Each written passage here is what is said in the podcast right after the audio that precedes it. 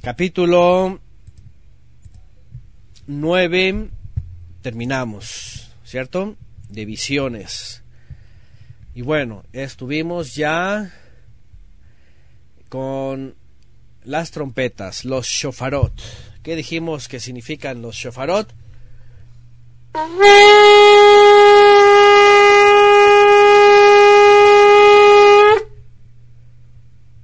Es un sonido que está haciendo una alarma, ¿verdad? Un mensaje.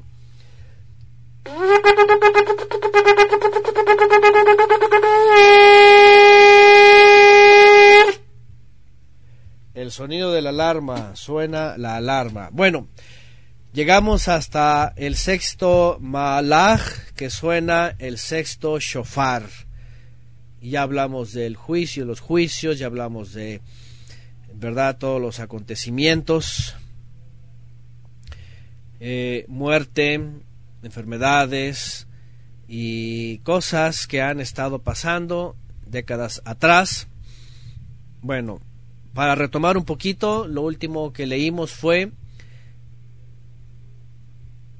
que los hombres que no murieron no se arrepintieron de las obras de sus manos, ni dejaron de servir a los demonios a las, y a las imágenes de oro, de plata, de bronce, de piedra, de madera, los cuales no pueden ver ni oír ni, ni, ni andar. Ya dijimos esta etapa también, un anuncio, un, un, toque de shofar, la alarma, los juicios, viene, vienen juicios, pero aún así la gente, y bueno, vemos esta condición en el mundo, la gente, por más que ven los juicios que están ocurriendo alrededor de la tierra, ¿qué hace la gente? No le interesa, pasan tan pronto en sus vidas, y más cuando no les acontece ni cerca, ¿verdad? Ni a ellos, eh, continúan con su vida de idolatría, sobre todo al dios Mamón, las riquezas, el dinero, la acumulación de bienes, creyendo primero en eso, creyendo que son las cosas importantes, sus proyectos de vida, sus, su sostenimiento, su, es sirviendo a este sistema. Y de ahí en adelante, pues no se diga todo lo que este sistema ofrece y tampoco no se diga toda la idolatría allá afuera la gente sigue con sus ídolos, ¿verdad? Con sus eh, Marías, guadalupanas, y según el caso, según el lugar, con las cruces, con los cristos, con todo el culto idólatra de todos, y a los demonios, vemos las sociedades secretas, vemos el ocultismo, vemos eh, todas estas logias, eh, también las las, ¿cómo les llaman estas narcosectas y el narcotráfico también, embarrado de todo esto, de demonios, y va creciendo, ¿me entienden? Lo que estoy diciendo es, esto pasa y aunque suenan las trompetas, aunque suenan los juicios, no se arrepienten, dice, no se arrepintieron de sus homicidios, ni de sus hechicerías también. Oigan, esto de la hechicería es bien impresionante, pero cada vez más está el asunto de los medium, de las cartas, del tarot, que el café, que el, que el horóscopo, ¿verdad? Que tu signo zodiacal, que la suerte, este, que las limpias y que necesitas un trabajito, ¿verdad? Y estos días que eh, platicábamos con los hermanos García eh, Rivera, que por una adquisición que hicieron, ¿verdad? para su casa, conocieron las personas que andan metidos en eso y se les hace muy fácil decir, ah, mira, tienes este mal, ah, te hacemos un trabajito, ¿verdad? Y vas a ver que te ayudamos, así como si, oye, eso es tan fácil, tan así, así como si te dijeran, este, oye, mira, te puedo vender este un libro, algo, algo como si fuera cualquier cosa, ¿no? Mira, te mandamos esto, te hacemos un trabajito, una limpia y vas a ver que y, es que esto a veces funciona porque es el engaño también de Satanás. Por eso en la cristiandad hay muchos engañadores también atados a todo esto. Lo que estoy diciendo es, vean todo esto. Servir a los demonios, a los espíritus, está en las iglesias también. Imágenes, la idolatría de todos lados. homicidios, asesinatos. Hoy día, en las últimas, pues en el último, las últimas, podríamos decir, 10 eh, décadas sobre todo, entre las naciones, entre lo que se conoce como las potencias, las naciones desarrolladas y en desarrollo, ya saben, toda la lista de guerras, de revoluciones, de golpes de Estado, todo lo que financia, ya saben, el país del norte, que ha destruido países, que, ha intervenido, que quiere sus recursos naturales, que, que crea guerrillas, que financia el narcotráfico, la venta de droga, que meten armas. Aquí en México es, es algo que ya todo el mundo sabe. Así como lo han hecho en Centroamérica, con todos los países de Centroamérica, interviniendo, creando guerrillas, eh, movimientos revolucionarios y movimientos armados y paramilitares y todas estas cosas, porque arriba están los del temple, los adoradores de Satanás, y después van pues creando toda esta red de maldad en todas las naciones. ¿Verdad? Los que conocen la historia saben cómo ha ocurrido esto en países grandes y en países pequeños. Homicidios, hechicerías, la santería, ¿verdad? El vudú, dicen aquí, la magia, el espiritismo, limpias, santeros, cabalá, y viene de la Kabbalah, por cierto, influencia de la Kabbalah. ¿Mm? Dice Jimenarse, y promoviendo estas cosas en los medios, a todo lo que da con todos los famosos del mundo, ciertamente. La pantalla chica, ¿verdad? Este instrumento de Satanás, que abre una ventana para todo el mundo exterior y mucha gente lo prende y está todo el día viendo cualquier cantidad de basura entra difundiendo a la gente, a las familias, sobre todo hoy día la gente, el horóscopo y todo eso, ¿verdad? Viendo este, eh, todo esto de, de la nueva era, ¿verdad? El kundalini también ponen aquí, todo eso. Dicen acá incluso, pero hay muchos en raíces hebreas que lo usan, sí, por la Kabbalah, mucho del mesianismo hablan de supersticiones, ni se dan cuenta de supersticiones, de Kabbalah, de judaísmo místico, todo eso. Dice acá en Colombia ya se alborotó la guerrilla otra vez y anda el ejército viendo cómo se llevan a los hijos a uno para ponerlos de carnada. Aquí en México es lo mismo.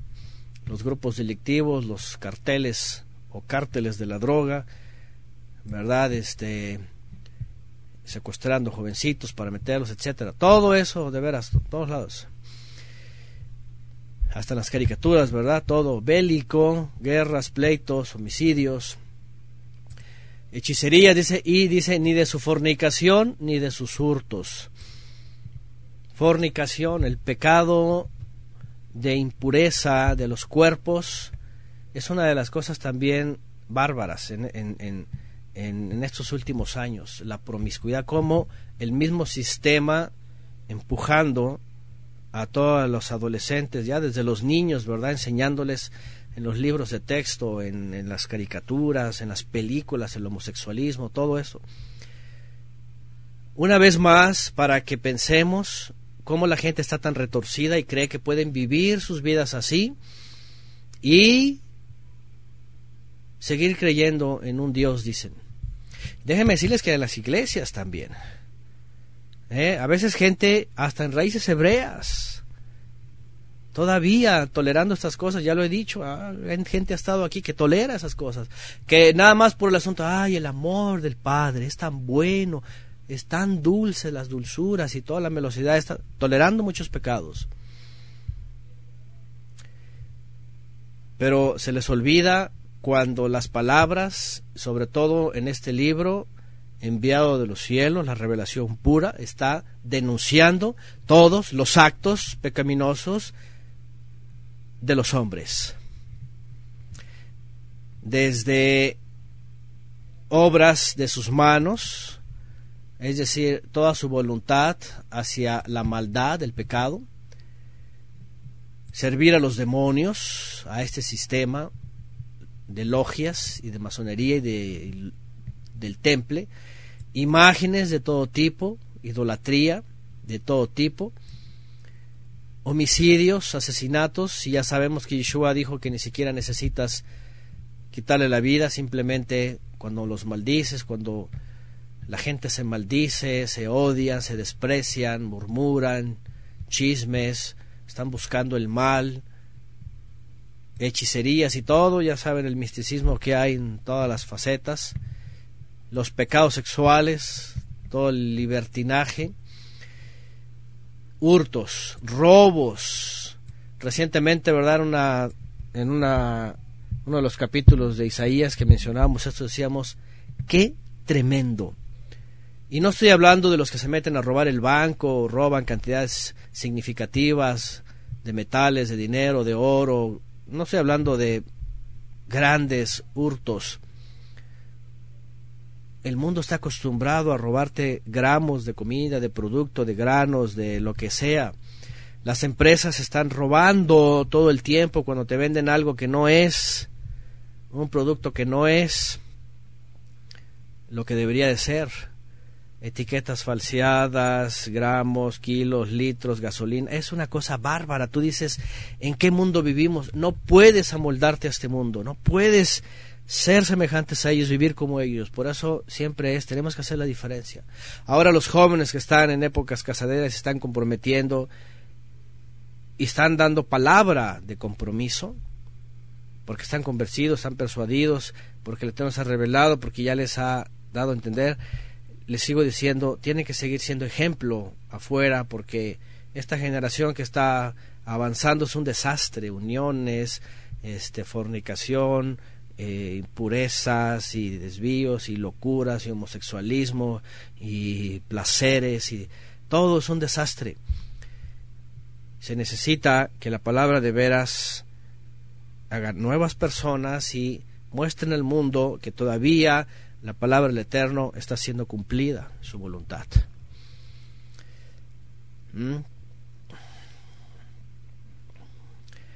Dicen por acá, solo hablan del amor y más amor, estos sistemas sí, mucha misericordia. se la pasan solamente solapando pecados, no juzgando nada, creen que, claro, muchos como están en pecado, como ya viven vidas desordenadas, como hay cosas extrañas en sus vidas, pues obviamente pues no, no, no tienen la capacidad de juzgar los pecados, pues se meten todos y todos están en la misma situación. Estos sistemas así son.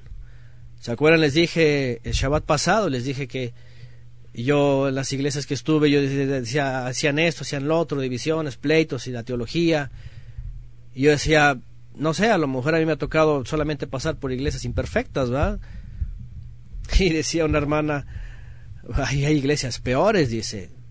Me decía una hermana, en la iglesia donde yo estuve, el pastor le fue infiel a su esposa, como suele ocurrir en muchos lugares, pero le fue infiel con otro hombre, ya ni siquiera con una mujer.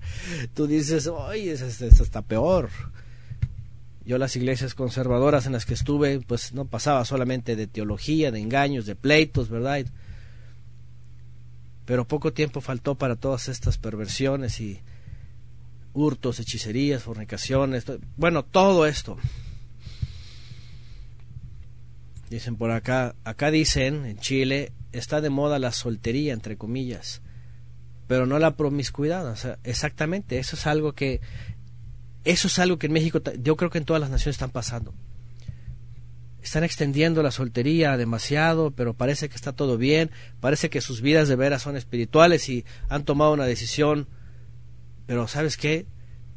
Están viviendo aparte, pues promiscuidad en sus vidas, desenfreno, hoy día con todas las cosas que les ofrecen, negando la unión, diciendo que pueden vivir en libertad, que pueden estar con quiera, con quien sea, acostarse con lo que sea. Es una cosa, es una cosa sodómica, vaya, pues eso es lo que estamos viendo.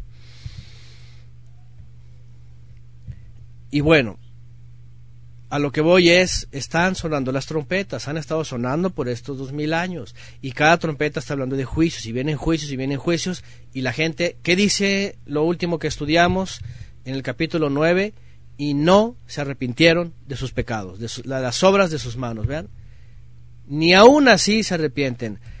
Miren, esta gente, por cierto, de la teología y todo eso que está hablando, que más misericordia y más amor y más amor y más perdón y más perdón, porque creen que así entonces la gente se va a salvar. ¿Y sabes qué?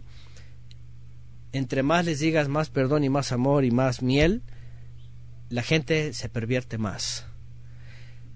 Porque los juicios son para hacer despertar a las almas y vuelvan a la obediencia.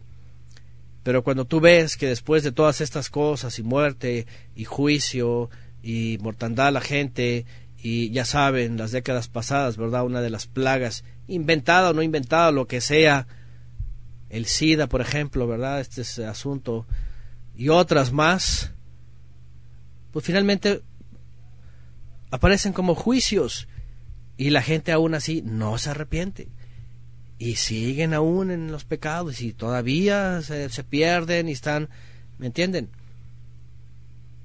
Y vienen cuestiones financieras, por ejemplo, y no, y aún la gente así le sigue y, y está esperanzada en las cuestiones de este mundo.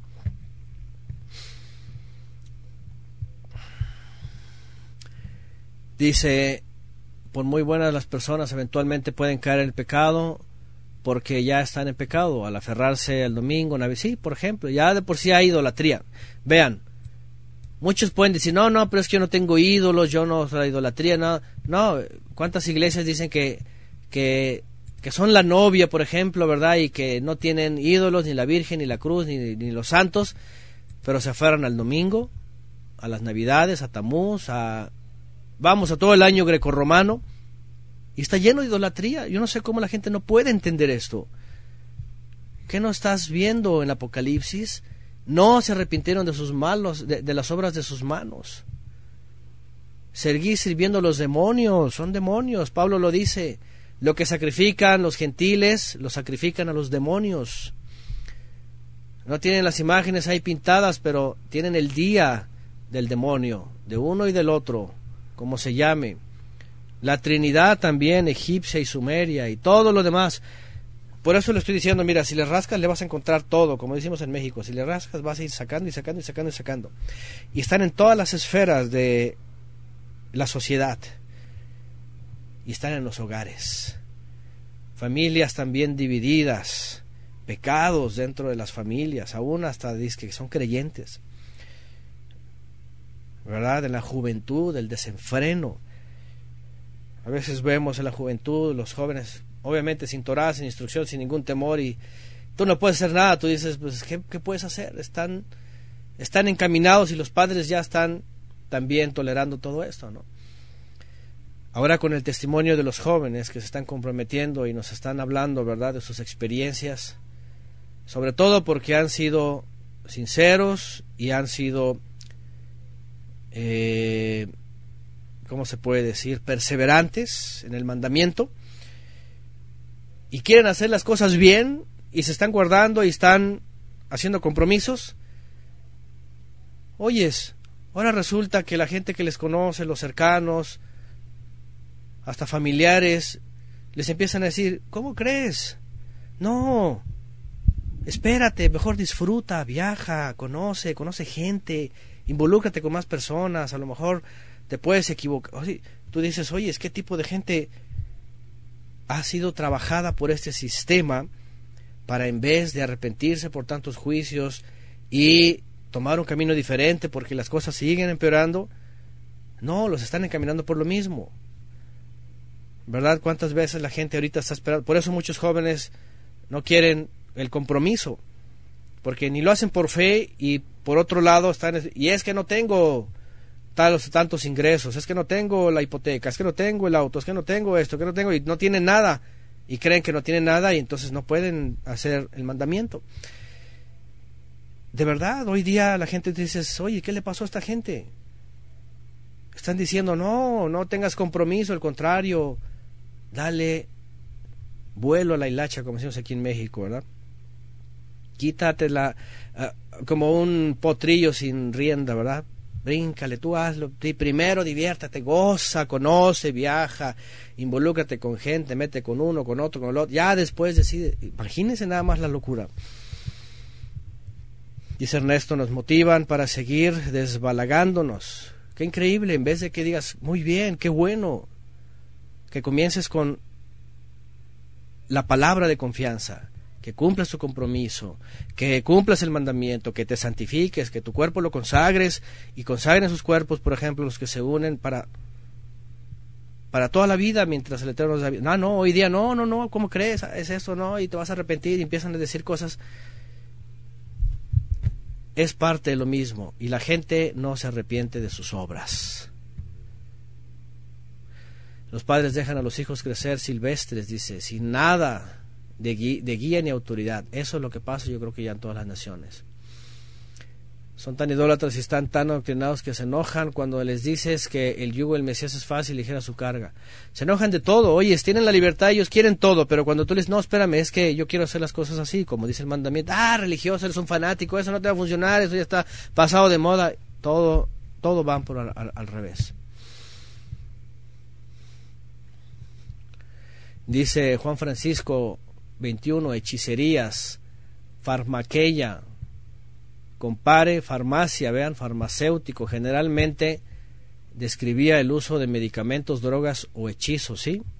Tiene que ver con cuestiones tanto como ya sabemos en la alquimia y en cuestiones, ¿verdad?, de químicos, como cuestiones también de la naturaleza que causan como drogas, sí, básicamente tiene que ver con eh, el dominio de fuerzas externas, sean químicas, sean espirituales también. Por cierto, que ya hemos hablado del asunto de la, de la farmacia, ¿verdad? Hay gente que se resiste, de veras. Nos, han preguntado la opinión y nosotros pues somos, ya saben, de nuestra opinión, ¿verdad? Y no estamos en contra de ayudar al cuerpo cuando hay cosas que son eh, una ayuda, ¿verdad? Cuando lo natural ya de pronto ya no te levanta y que puedes hacer uso de eso. Qué bueno, porque de hecho originalmente comenzó esto. Las hierbas, como no estaban en todo el año, las guardaron, después las encapsularon para usarlas en todo el año. Pero cuando viene la farmacia, entonces empieza a llevar a otro nivel este todo esto. Y empiezan como pues en el asunto, ¿verdad? Ya de enfermar a la gente, de las vacunas, del mercurio, de todas estas cosas, porque ya después se volvió, obviamente, lo que aquí vemos también, de sus plagas, que hace rato mencionó, por ejemplo, al SIDA, ¿verdad? Muchos dicen que fue creado eso y otras cosas, para matar y para hacer un negocio, para matar y para hacer un negocio. En fin, hemos hablado mucho de esto. Además, dice aquí Jimena, ¿verdad? Algo, algo bien tremendo que está pasando. Que pone aquí, este, Jimena se dice, se enseña que a los hijos hay que darles lo que pidan. Por eso ya no quieren tener hijos, es más fácil una mascota. Eso también es algo, es, es parte de. Me comentaba mi esposa de un post que por ahí vio en donde se hablaba sobre los consejos de los hijos. La, cómo, cómo tratar ciertas circunstancias, ¿no? Cómo actuar con los hijos. Y que va una mujer y que, y que responde al post y dice, bueno, yo no tengo hijos, pero lo voy a aplicar a mi, a mi perrijo, a su mascota. Imagínense, en cuestión de obediencia, en cuestión, tú dices, oyes, ¿cómo puedes comparar a una persona, a un hijo, los que tenemos hijos? Cuando estás luchando cada día por formarles, por, por, por guiarlos, por que no se descarrilen, por instruirlos, por darles, por amarles, por tener comunicación. Y viene una persona y dice, bueno, yo tomo el consejo, no tengo hijos, pero tengo mi perrijo. Oye, es un perro, dale de comer y va a hacer todo, te va a mover la cola, va a brincar, te va a lamer, te va, va a darse vueltas. La gente no se da cuenta de la decadencia, de lo de retrógrado que están siendo otra vez por estos efectos y no se arrepintieron de sus obras.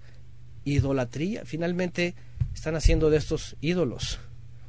Ustedes saben que nosotros tuvimos que cambiar este lugar porque vivimos en un lugar en donde con astucia y engaño unas personas llegaron cerca de la propiedad donde vivíamos y, y después su provocación era sus mascotas para provocarnos, para para causarnos daño, para asustar a nuestros hijos y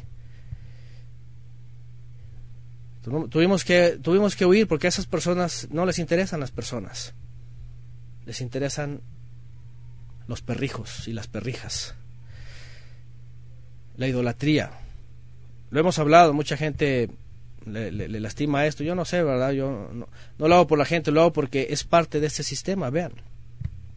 De los ídolos, finalmente.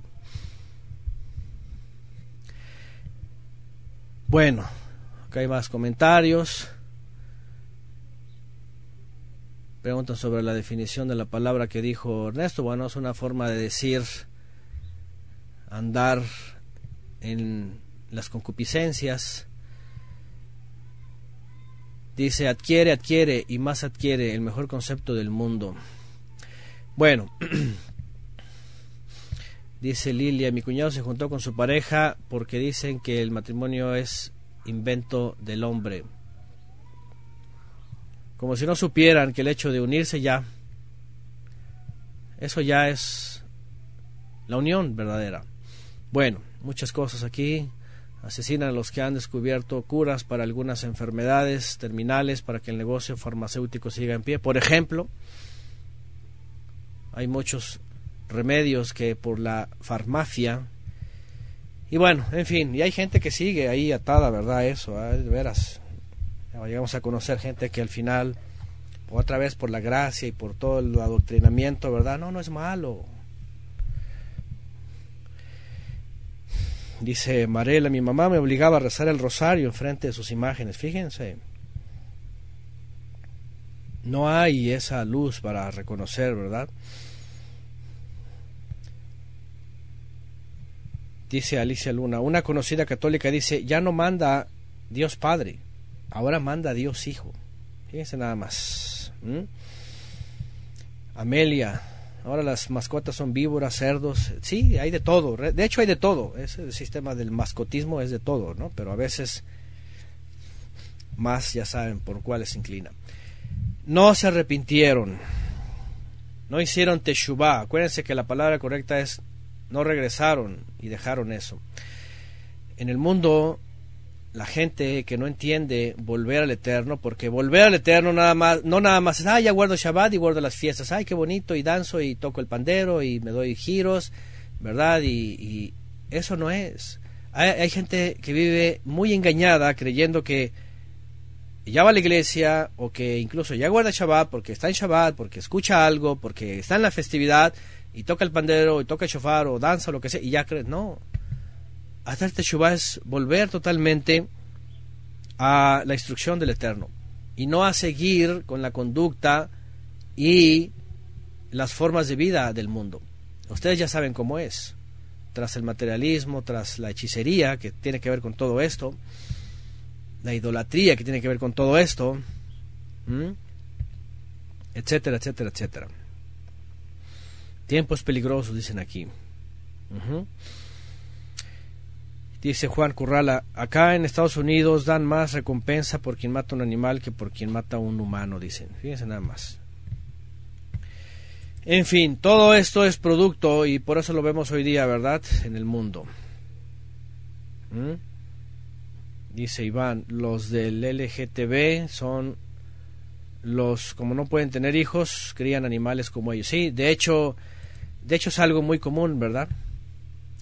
Las lesbianas, por ejemplo, este, por eso tienen las perrijas. Y los homosexuales regularmente tienen sus, perrijos o tienen sus gatijos.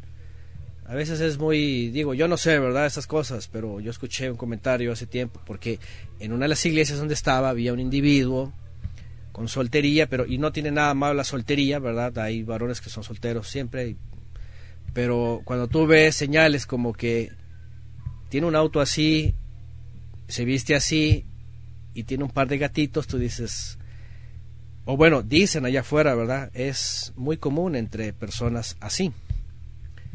Entonces, el mundo parece que tiene sus protocolos, sus formas de... En fin,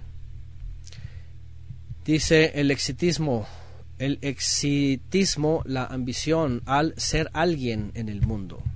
Existismo, ajá, de ser, ser alguien. Bueno, dice Van Delgado, en San Francisco se ve mucho eso, dice. Yo tengo una conocida que dice que es creyente y sus hijos no saben quién es Moisés, pero sí saben todos los ídolos de Disney, por ejemplo, ¿no? Es algo que hemos hablado antes. Es algo que hemos hablado antes. Si tus hijos no saben la historia bíblica, no conocen por lo menos los personajes importantes de la Biblia, pero tienen en su, en su mente todos los superhéroes de Disney y todas estas cosas, ¿verdad?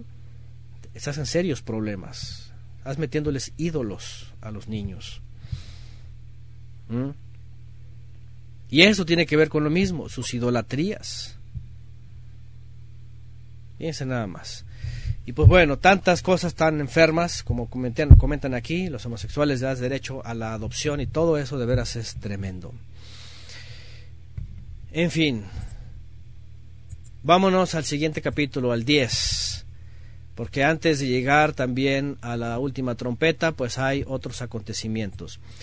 La cosa es de que Apocalipsis, cuando habla de estos juicios, habla de la condición, no estamos fuera de tema, es parte de la introducción, porque está hablando de la condición del hombre, aún con juicios, siguen en sus las obras de sus manos, dice, en todos los pecados.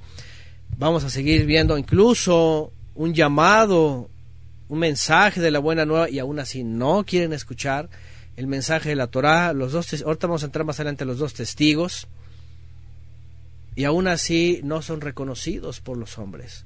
¿Por qué otra vez? Porque los hombres quieren seguir viviendo en sus malos caminos.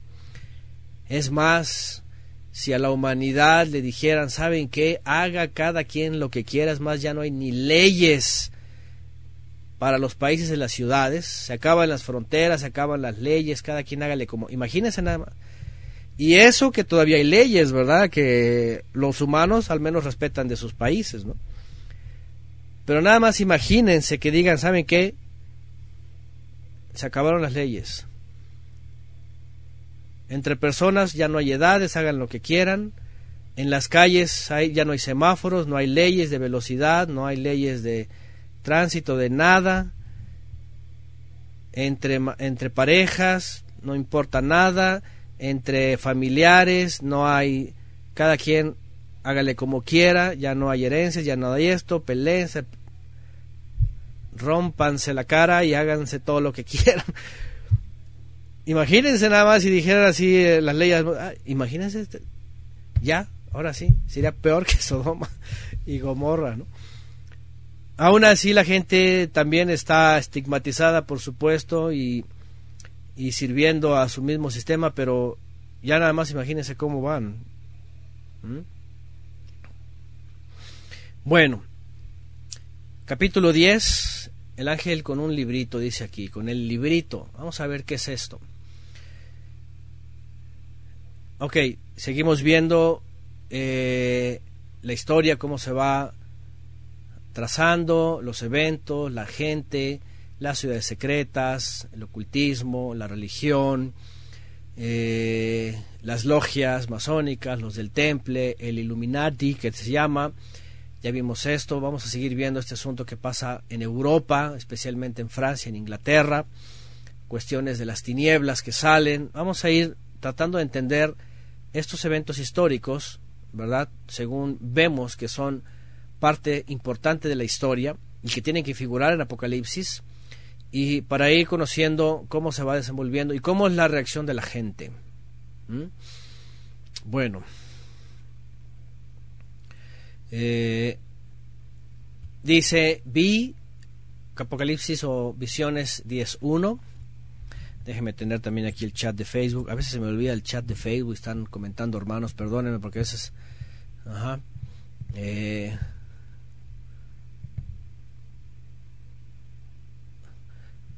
Bueno, sobre los juicios y la gente rebelde pone Néstor Gallardo. En Filipinas, después de un tifón, borró un pueblo, dice, pero la gente cargaba a la Virgen y a los ídolos. Por ejemplo, ¿no? Hemos hablado de esto, cómo han pasado desastres naturales, que son juicios, y la gente no deja sus hechicerías, no deja la gente sus, ¿cómo se llaman? su santería, sus ídolos, sus limpias, todo eso, ¿no? De veras, es, es tremendo. Ah, dice Fabiola aquí, mis compañeros de la facultad no sabían quién fue Jonás, decían que el que iba a sacrificar a su hijo. Por ejemplo, ¿no? Esas cosas ocurren. A veces en, la cristiandad es, es, una cosa que tú dices, oye, estas personas de veras no saben nada de la Biblia. Bueno, en fin. Todas las películas hablan sin tapujos de la nueva era, ponen aquí. Uno ya no vi, algo pasó ahí, ya lo cancelaron, pero bueno cuestiones así es de idolatría. Bueno, capítulo 10 de visiones, 10.1. Vi descender del cielo otro ángel fuerte, otro ángel fuerte, ya ha aparecido uno al principio, antes de por ahí en los sellos, y dice con el arco iris sobre su cabeza, envuelto perdón, y su rostro, ah, envuelto en una nube con arcoíris sobre su cabeza, y su rostro era como el sol, y sus pies como columnas de fuego. Su rostro era como el sol, resplandeciente. ¿Qué tipo de Maalaj sería este? Es uno fuerte, su apariencia es de fortaleza. Otra vez, no sé si tiene que ver, ¿verdad?, con esa apariencia eh, de, de fuerza, pues envuelto en una nube, o sea, pareciera un jefe, lo que se conoce como arcángel. Aquí es donde entran también algunas figuras, ¿verdad? Acuérdense que el arcángel es, el jefe de ángeles o jefe de Malachim. Entonces envuelto en una nube, eso es eh, la figura de Malachim también, que vienen con él, el arco iris sobre su cabeza, ¿verdad? Que habla del ¿Qué, ¿Qué significa el arco iris? Ah, yo no quisiera que vieran esto los homosexuales, porque luego, luego van a decir, ay, mira, un ángel gay, y van a empezar a hacer sus enfermedades mentales, ¿verdad? Y locuras. ¿Qué significa el arco iris? Porque dice con él, no dice con un arco iris, con, con él. ¿Se acuerdan que es la señal que el Eterno da a la humanidad del, del pacto? ¿Verdad? De la misericordia del Eterno y, muestra su favor. El pacto con como para recordar, una forma de decir el pacto del Eterno sobre, sobre la gente, ¿verdad? Y su rostro era como el sol resplandeciente y sus pies como columnas de fuego. Sus pies como columnas de fuego. Es una imagen impresionante.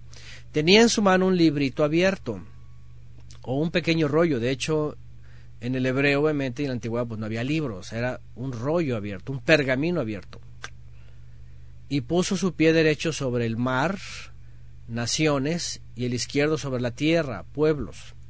Y clamó a gran voz como ruge un león, y cuando hubo clamado, siete truenos emitieron sus voces. Truenos. Cuando los siete truenos hubieron emitido sus voces, yo iba a escribir, pero oí una voz del cielo que me decía, sella las cosas que los siete truenos han dicho y no las escribas. Uf. esas son de las cosas que sí quedan en Sot. Hay que, gente que dice, ah, son estos o lo otro, puede ser esto, puede ser lo otro. La verdad aquí especularíamos demasiado siete truenos, como siete sellos, como siete trompetas, como los siete brazos de la menorá, como eh, etcétera, los siete candelabros, las siete quejilot. Acuérdense que hay específicamente estos siete de siete, ¿verdad? Siete veces siete, siete siete. Entre truenos, sellos, trompetas, eh, brazos, quejilot, ruajot, Dice por acá el pacto que ya no va a echar más agua, dice que viene fuego. Como pensando a lo mejor en eso, ¿verdad? Y el punto aquí es de que se queda en el misterio. No hay una parte en la escritura que te diga que qué son o, o, qué pasa al sonido de estos truenos y obviamente pues mucho menos qué significan en la historia si es en la historia o es al final. Esto se queda escondido. ¿Por qué? Porque le dice, no escribas, sella las cosas de los siete truenos. Y no las escribas. Punto. 5. Y el ángel que vi en pie sobre el mar y sobre la tierra levantó su mano al cielo y juró por el que vive por los siglos de los siglos, que creó el cielo y las cosas que están en él, y la tierra y las cosas que están en ella. Este Maalaj jura por el Eterno, y el mar y las cosas que están en él, que el tiempo no sería más, sino que en los días de la voz del séptimo ángel, cuando él comience a tocar la séptima trompeta, el misterio del Todopoderoso se consumará, como él lo anunció a sus siervos los profetas. Y yo creo que estos siete truenos son siete eventos, muy posiblemente previos a al último toque de trompeta, porque son truenos, es la voz poderosa del Todopoderoso desde los cielos que impacta en, en las naciones.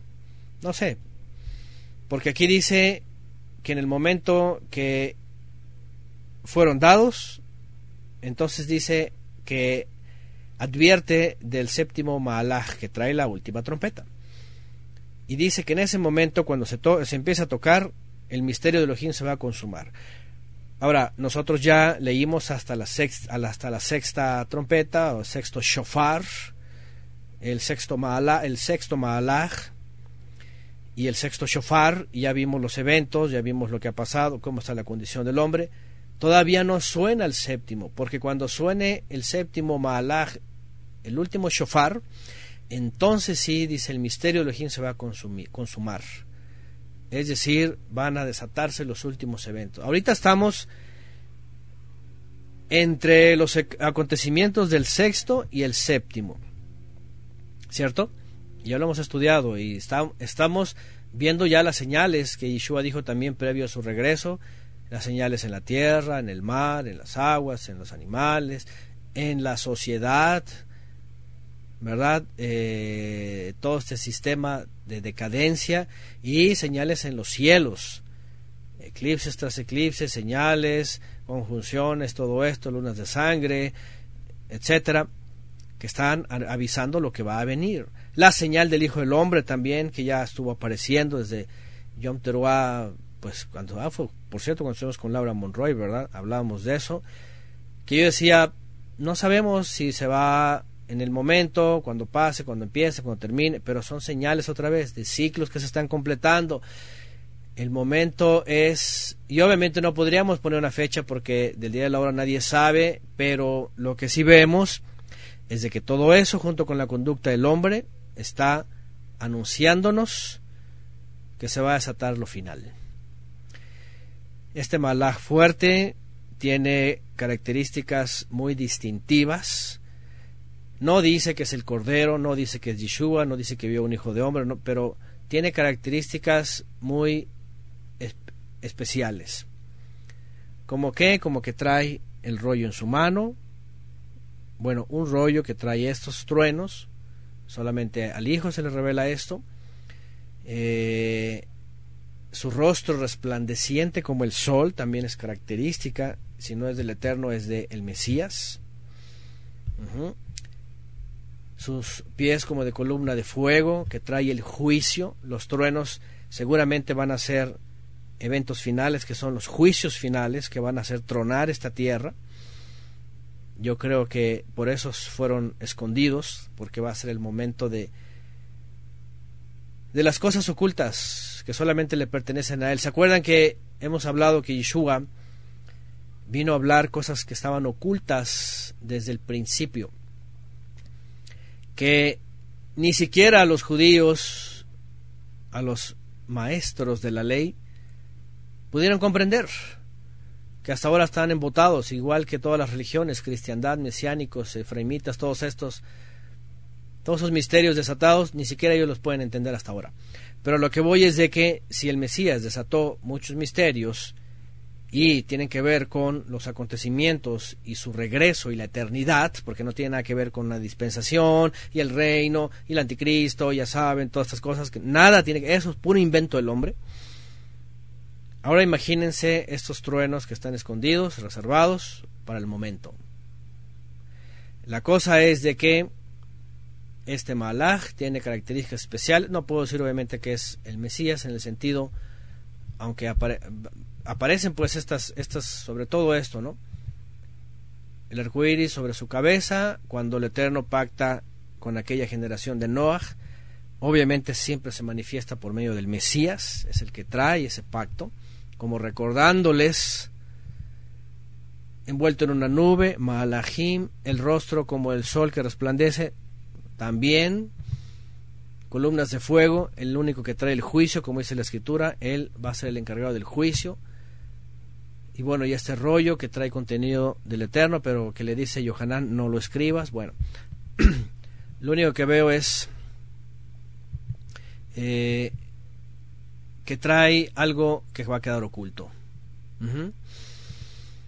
Dice Graciela, Yeshua dijo que no nos tomará desprevenidos, que reconociéramos las señales, porque nos así es. De hecho, pues lo que hemos dicho una y otra vez, cuando vean las señales, Y también Shaul de Tarso lo dijo, no, Pedro, ¿verdad? Si no me lo recuerdo, más ustedes no están en tinieblas. No, es Shaul de Tarso. Pues están en luz, así que de aquel día dice no les va a sorprender, como los que están en tinieblas, no sabrán, les llegará como ladrón la noche. Por eso hemos insistido en los últimos años en que ahí están las señales, no nos distraigamos, no perdamos el enfoque. Tampoco quiere decir que nos atormentemos. Fue Shaul, ¿verdad? Sí, fue Shaul de Tarso en su carta a los tesalonicenses, si no mal lo recuerdo. Mas vosotros no estáis en tinieblas para que aquel día no los agarre sorpresa como ladrón en la noche. Y cuando vemos las palabras de Yeshua, Shaul de Tarso se basa en lo mismo y por eso hemos insistido, miren, las señales están pasando, las ocasiones están pasando, las naciones, el tumulto, las señales en los cielos. ¿Por qué? Porque otros están sin aceite y están dormiteando. Acuérdense de las cinco que se quedaron dormidas y sin aceite. Porque no hay discernimiento, porque sin aceite no hay luz, y no hay luz las tinieblas los oscurecen y lo único que tienen es un sueño, un letargo ahí amplio de que nada más cuando alguien les diga ya llegó el anticristo ya empiezan a despertar y ya saben todo lo demás. Porque están esperando un anticristo, cosa que tampoco va a ocurrir. Para ellos el banderazo de salida es el tratado de paz, tres años y medio de paz, tres años y medio de tribulación, y que el anticristo les va a perseguir, y que no sé qué, y se van a esconder, y van a ir a Petra, y esto y lo otro, y van a no sé qué, que Israel es el lugar más seguro, puras de esas cosas locas. Ah, gracias Jimena, ahí está. Shaul de Tarso, en su primer carta a los tesalonicenses 5.4, más ustedes, hermanos, no están en tinieblas para que aquel día no los sorprenda como ladrón en la noche. Que también Kefa creo que habla sobre el asunto del ladrón en la noche. Bueno, no durmamos, aquí pone el resto también, ahí está, 5 del 6 al 7, más adelantito el 4. No durmamos pues como los demás, sino velemos y seamos sobrios, porque los que duermen de noche duermen y los que se emborrachan de noche se emborrachan, ahí está. La noche habla justamente de esta época que está oscureciendo y previos a la luz. Mm, el engaño de Satán dice que el mundo cree que aún tiene oportunidades, ¿sí? Y de hecho ese sistema dispensacionalista metido en el mesianismo también, que viene del judaísmo, justamente les engañan de esa forma. Les dicen que incluso con tratado de paz y anticristo y todo lo demás, les dicen que si se llegan a quedar aún van a tener oportunidad en el milenio. Háganme el favor. Por eso la gente está como está, está metida en sus mundos, está metida en, sus, los sistemas, no les importa, creen que van a tener más oportunidad. En fin. Además que, como dice aquí, ¿verdad? Esperan más al anticristo que al Mesías. Están como esos grupos mesiánicos, ¿verdad? Este, fanáticos hasta más no poder, que vomitan cualquier cantidad de teología torcida. Asustados de todo, cualquier evento, cualquier eclipse, lo que sea, ahí el anticristo y el anticristo, y ya va a ser, están esperando más al anticristo que al mismo Mesías de hecho, de hecho su doctrina paranoica de temor y de guardar alimentos, todo eso está basada en el anticristo. Tienen más miedo al anticristo, temen al anticristo, esperan más la venida del anticristo. Pura falacia, pero están ahí metidos en esos temores. Bueno, verso 7, ah, puso que algo también Jimena, dice, quizá los siete turnos se refieren al orden que salen ya para los eventos finales, sin más espera, como dice luego, sí. Entonces leímos esto, dice, en los días de la voz del séptimo ángel, así es, se van a desatar las siete trompetas, cuando él comience, perdón, los siete truenos, a tocar la trompeta o shofar final, el misterio de Elohim se consumará, como él lo anunció a su siervo. Y lo más interesante es, ¿se acuerdan ayer que mencionábamos sobre Isaías y decíamos, a ver, vamos a ver el contexto cumplido en la historia y vamos a ver las luces del Mesías? Pero vamos a ver escenas entre líneas escondidas donde se habla del fin, donde se habla de la tierra conmovida, del juicio sobre las gentes, de los cielos nuevos y la tierra nueva. Son escenas que aunque obviamente no se leen literalmente o no se tienen que entender literalmente, están hablando de algo que va a venir más adelante. Y cuando se habla de todo lo que dicen los profetas, aunque decimos, bueno, lo que dijeron los profetas se cumplió y finalmente en el Mesías, también hay cosas en los profetas que nos están anunciando cómo va a ser el fin. Y algo que otra vez podemos decir una y otra vez sobre la herejía del preterismo, ya hemos hablado mucho de esto, que también es pura locura, porque pues tú dices, y todo esto, ¿cómo que hasta el año 70? ¿Y dónde están los truenos? ¿Y dónde están todos esos eventos? ¿Cómo, se consu cómo ya fue consumido o consumado, perdón. ¿Cómo ya fue consumado? Todo el plan, el misterio de Elohim. La pregunta es, ¿cómo fue consumado? Por ejemplo, si tú dices, no, pues que el Mesías, la muerte del Mesías, dice, consumado es. Espérame, si ahí todavía ni, entregaban Apocalipsis ni nada, las visiones, y, y Él es el que tiene que subir y ser reconocido y desatar los sellos, y todavía viene otra consumación. Entonces la pregunta es, ¿dónde lo colocas? No puedes hablar ni la consumación de la redención, porque aquí nos hablando de la obra consumadora del Mesías, de las almas para Israel las naciones, porque apenas van a entrar las naciones, pero tiene que haber un día completo donde sea consumado todo. Y eso es lo que está diciendo aquí Visiones, que faltan eventos, que faltan cosas, que hay cosas escondidas. Tú dices, los siete truenos, si tú hablaras de preterismo, tú dices, pues en qué momento, cuándo, cuáles fueron, qué cosa pasó, cuándo vino la consumación de todo esto. Al contrario, el Mesías apenas iniciaba destapando los sellos y toda la historia de estos dos mil años. Estos dos mil años no están ahí a lo loco. Oyes, una de las cosas del preterismo es, oye, ¿y qué pasa con todos los eventos de todos estos dos mil años? No están estos dos mil años a lo loco ahí en la historia, colgados como nada. ¿Cuántas cosas y son importantes en la historia? Y de los creyentes también. Pero la consumación sí estaba anunciada también desde los profetas. Verso 8. La voz que oí del cielo habló otra vez conmigo y dijo, ve y toma el librito que está abierto, el pequeño pergamino, en la mano del Maalach que está en pie sobre el mar y sobre la tierra. Y fui al Maalach diciendo que me diese el librito, dámelo. Y él me dijo, toma y cómelo y te amargará el vientre, pero en tu boca será dulce como la miel. Ándale pues. ¿Qué significa esto? Y aquí vamos a otra vez, ¿verdad? Al sistema meloso que creen que todo es miel y que todo es miel y es miel. Fíjense lo interesante. Sí, la escritura dice sobre la Torah, ¿verdad? Eh, bueno, sobre la tierra prometida, que mana leche y miel, hablando de la bendición, de la abundancia. Este texto podemos encontrar un paralelo en los profetas, y si no mal lo recuerdo es Yehezkel, Ezequiel, si no mal lo recuerdo, una visión parecida en donde el asunto era que le amargó también el vientre. Y la pregunta, ¿qué significa esto? Vean en el 10, entonces tomé el librito de la mano del ángel, lo comí, y era dulce en mi boca como la miel, pero cuando lo hube comido, amargó mi vientre. Y él me dijo, es necesario que profetices, y aquí viene la clave, es necesario que profetices, quiere decir que hables, profieras la palabra, otra vez sobre muchos pueblos, naciones, idiomas y reyes, lenguas y reyes. Es necesario que otra vez hables de la palabra. ¿Qué significa esto? Bueno, como lo vemos y tenemos el antecedente en los profetas, sí, cuando recibes la palabra es agradable, es dulce, es deliciosa. Pero cuando entra en tu vida y hay un efecto hacia afuera, te trae, humanamente hablando, la consecuencia. La amargura significa las pruebas, te trae el desafío, la persecución. O sea, tú tomas algo y dices, me encanta, pero las consecuencias es dificultades, persecuciones, juicios, señalamientos.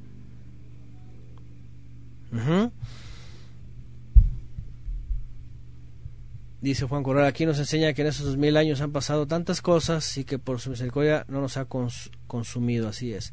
Pone Beatriz Ezequiel 3, del 4 al 7, seguramente. Yo me acuerdo que está ahí un texto muy parecido. Y de hecho, ¿ah? de hecho, tiene que ver con este burlas también, dice que sí, burlas, sobre todo eso, ¿verdad? Cuando la familia, cuando tú dices, mira la palabra, mira, tengo es la escritura, mira qué hermoso y qué te llena y la gente se burla y, recibes esa amargura. El, producto es, ah, me duele, ¿cómo esta gente no entiende, verdad? Ezequiel 3.3, llénate el estómago con esto, me dijo, al comerlo sentí un sabor tan dulce como la miel. A ver si ponen el siguiente texto, hasta en el 4 en adelante, ¿verdad? Bueno, ¿qué significa esto? A ver, está Johanán, recibe esta visión y está este malá con todas esas características, trae un rollito, un pergamino. ¿A qué se refiere? ¿Por qué? Porque lo recibe y es agradable. La primera instancia sí es la palabra, pero la siguiente instancia es sí, definitivamente es la palabra porque la obediencia al Eterno, la santidad, predicar la palabra va a traer consigo persecución, dificultad, tristezas, amarguras, ese va a ser el producto. Y saben que ese es el producto en nuestras vidas. No crean que todo es miel. Por eso todos esos sistemas, ¿verdad? Están tan torcidos, están tan pervertidos porque quién darles pura miel. Nomás que estén jugando con la miel, ¿verdad? En sus oídos ahí, endulzándoles nada más el paladar y hay así de... Sí, sí hay miel, pero es una embarradita. Mira, pura miel. No, hay que acá... No, pura miel. Y eso está... Eh, pura miel, y así pura miel porque obviamente pues no quieren ser perseguidos, Señor, no quieren sufrir por la palabra. Solo les gusta la comodidad. ¿Mm?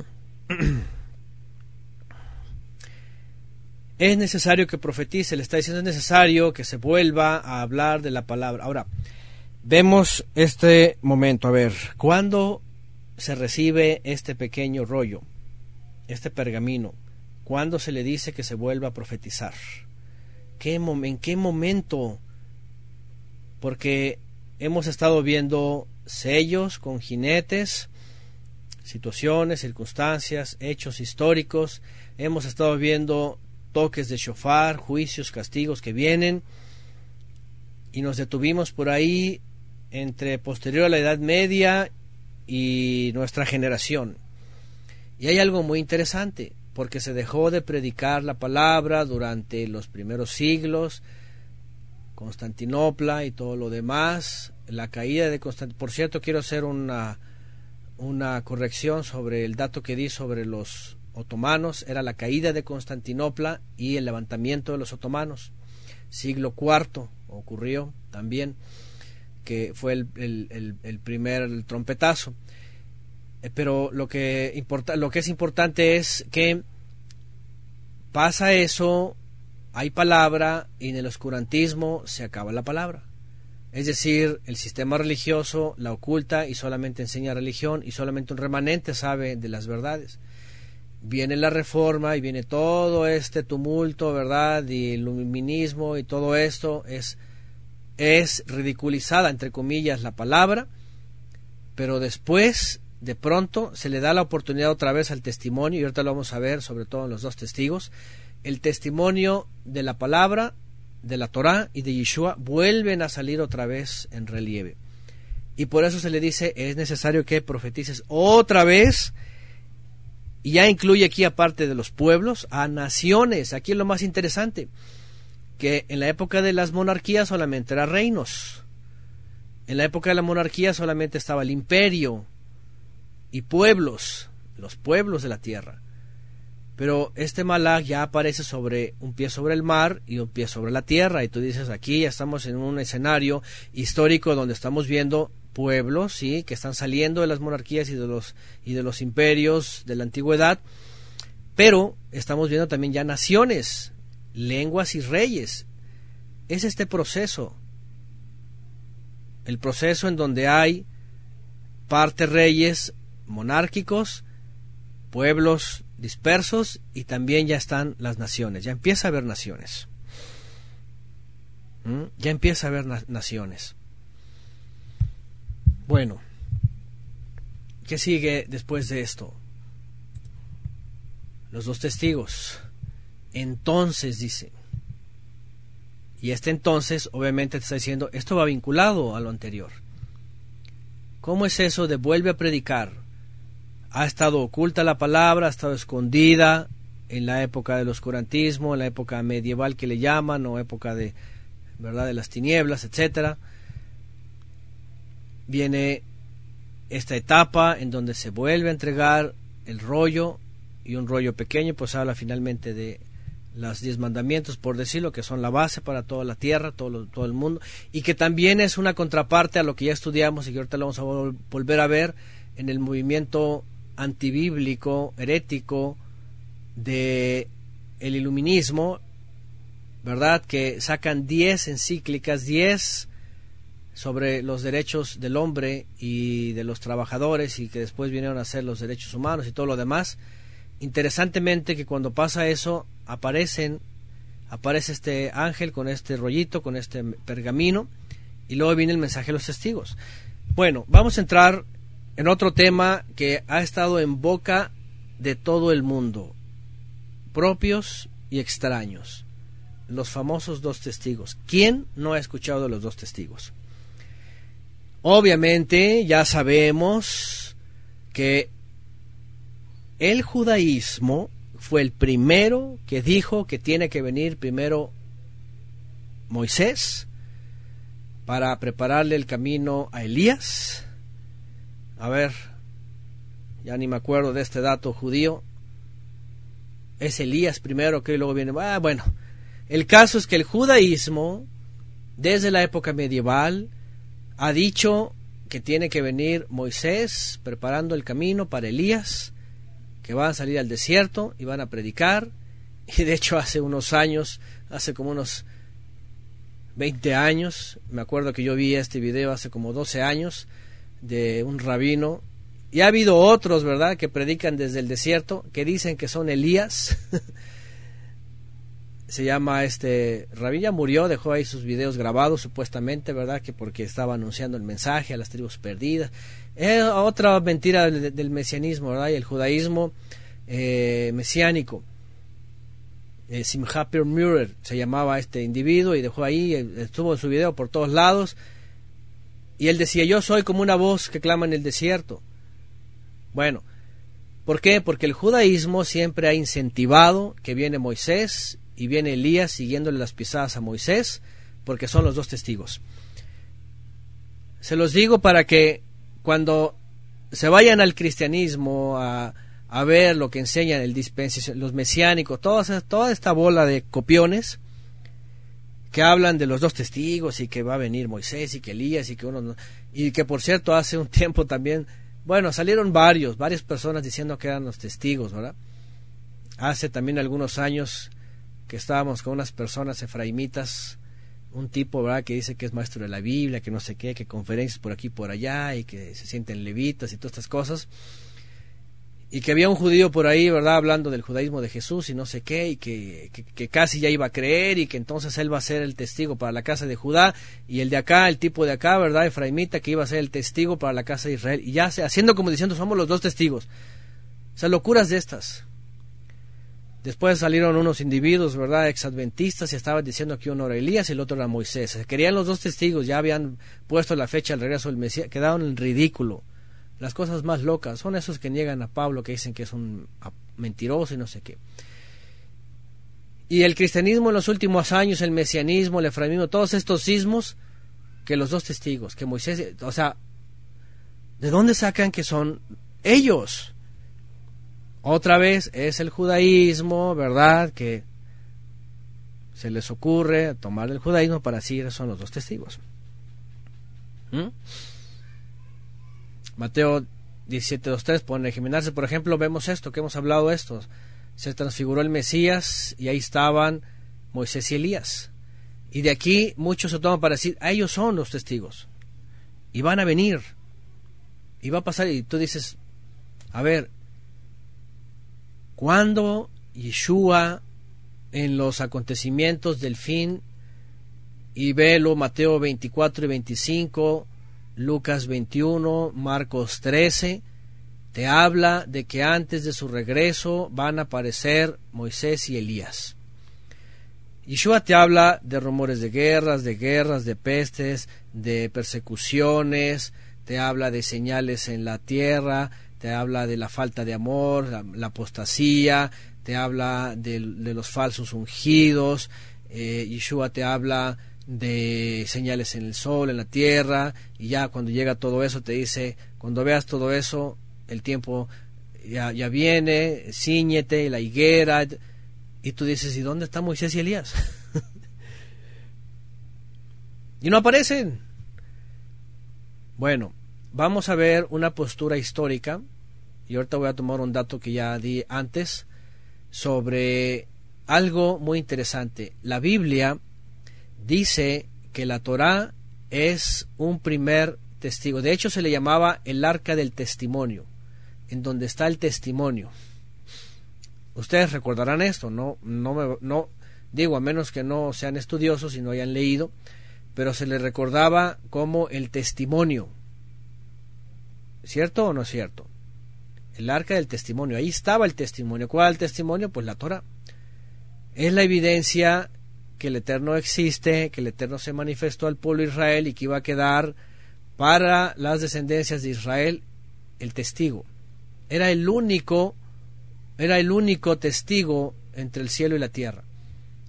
Y lo poseía Israel. Lo poseía Israel.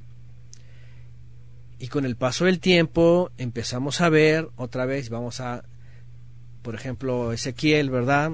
Zacarías, Zacarías sobre todo, donde se habla de los dos olivos, los dos testigos, y hay muchos detalles, pero después vienes al Brihadashah y dice, y ves que Yeshua es el otro testigo, el testigo fiel, fiel y verdadero.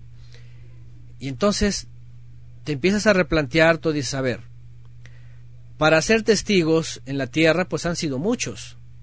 Están hasta los testigos de Jehová, ¿verdad?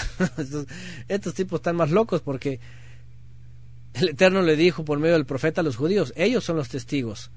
Y estamos hablando de otro contexto, y estos vienen y se ponen que son los testigos de Jehová, aparte de todas las locuras, ¿no? La doctrina, ya saben, la nueva era y todas esas cosas. Pero para testigos te encuentras todos. Te encuentras a Adán, te encuentras a Abel, te encuentras a Enoch, te encuentras a todos los patriarcas, te encuentras a Noé, también fue testigo del Eterno, lo conoció, te encuentras, ¿verdad? Abraham, Isaac, Jacob, a José, un montón de testigos. Moisés, Elías, Eliyá, Eliseo, este, los profetas,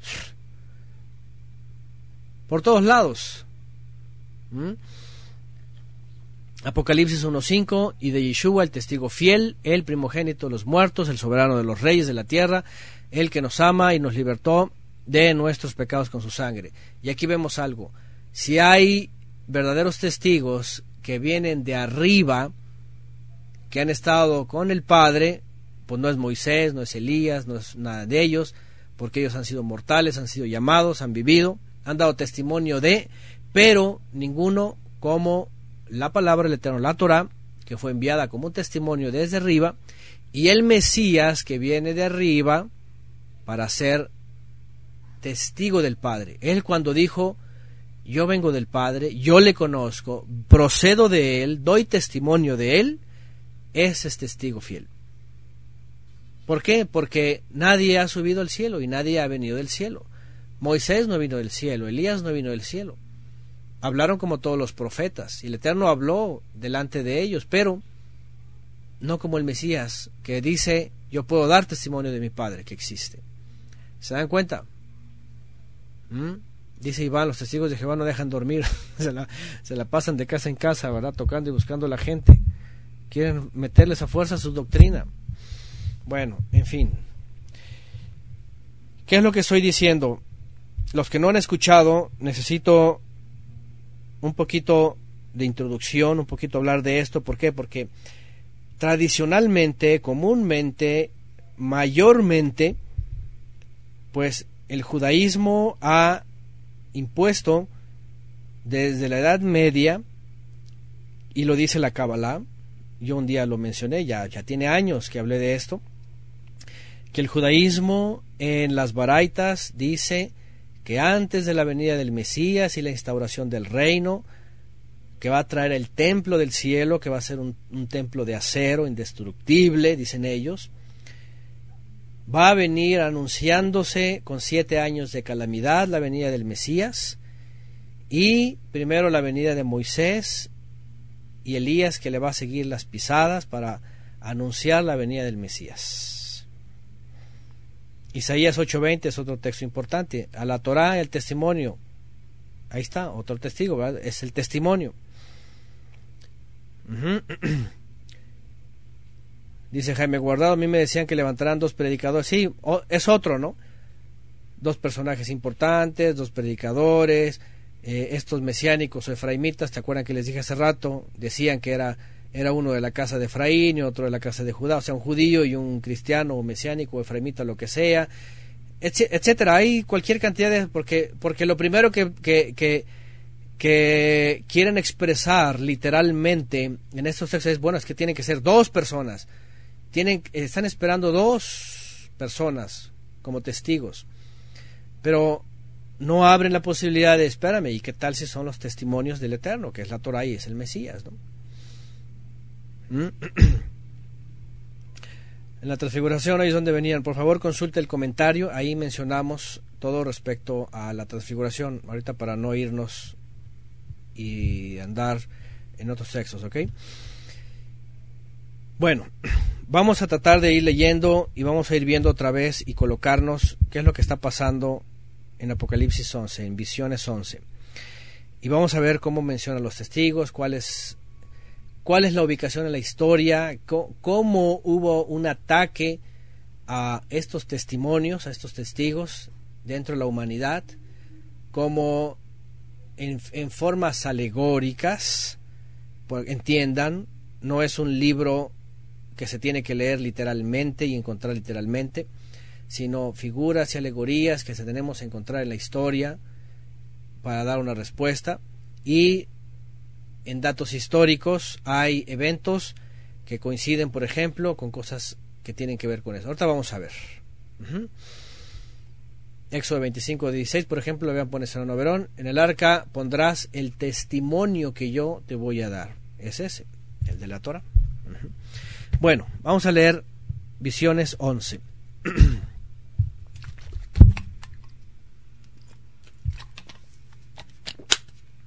Dice, entonces me fue dada una caña semejante a una vara de medir. Y se me dijo, levántate y mide el santuario del Todopoderoso y el altar y a los que sirven en él.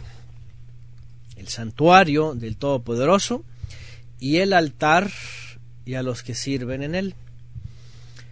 Pero el patio que está fuera del santuario, déjalo aparte y no lo midas, porque ha sido entregado a los gentiles. Y ellos pisarán la ciudad santa cuarenta y dos meses. y daré a mis dos testigos que profieran la palabra por 1270 días vestidos de silicio. ¿Mm? Bueno, ahí está uno. Estos testigos son los dos olivos. Los dos olivos y los dos menorot que alumbran, que están en pie delante del Todopoderoso de la tierra. Y aquí vienen características muy específicas. Hablan del Eterno, testifican del Eterno, vestidos de silicio, ¿verdad? De luto, de duelo.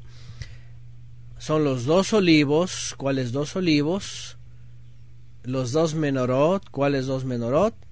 Y aquí dice que están en pie delante del Todopoderoso de la tierra. Órales.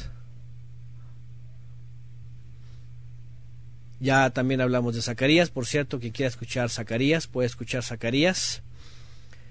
Ahí vienen comentarios sobre estos, esta, esta figura también. Pero aquí vemos algo.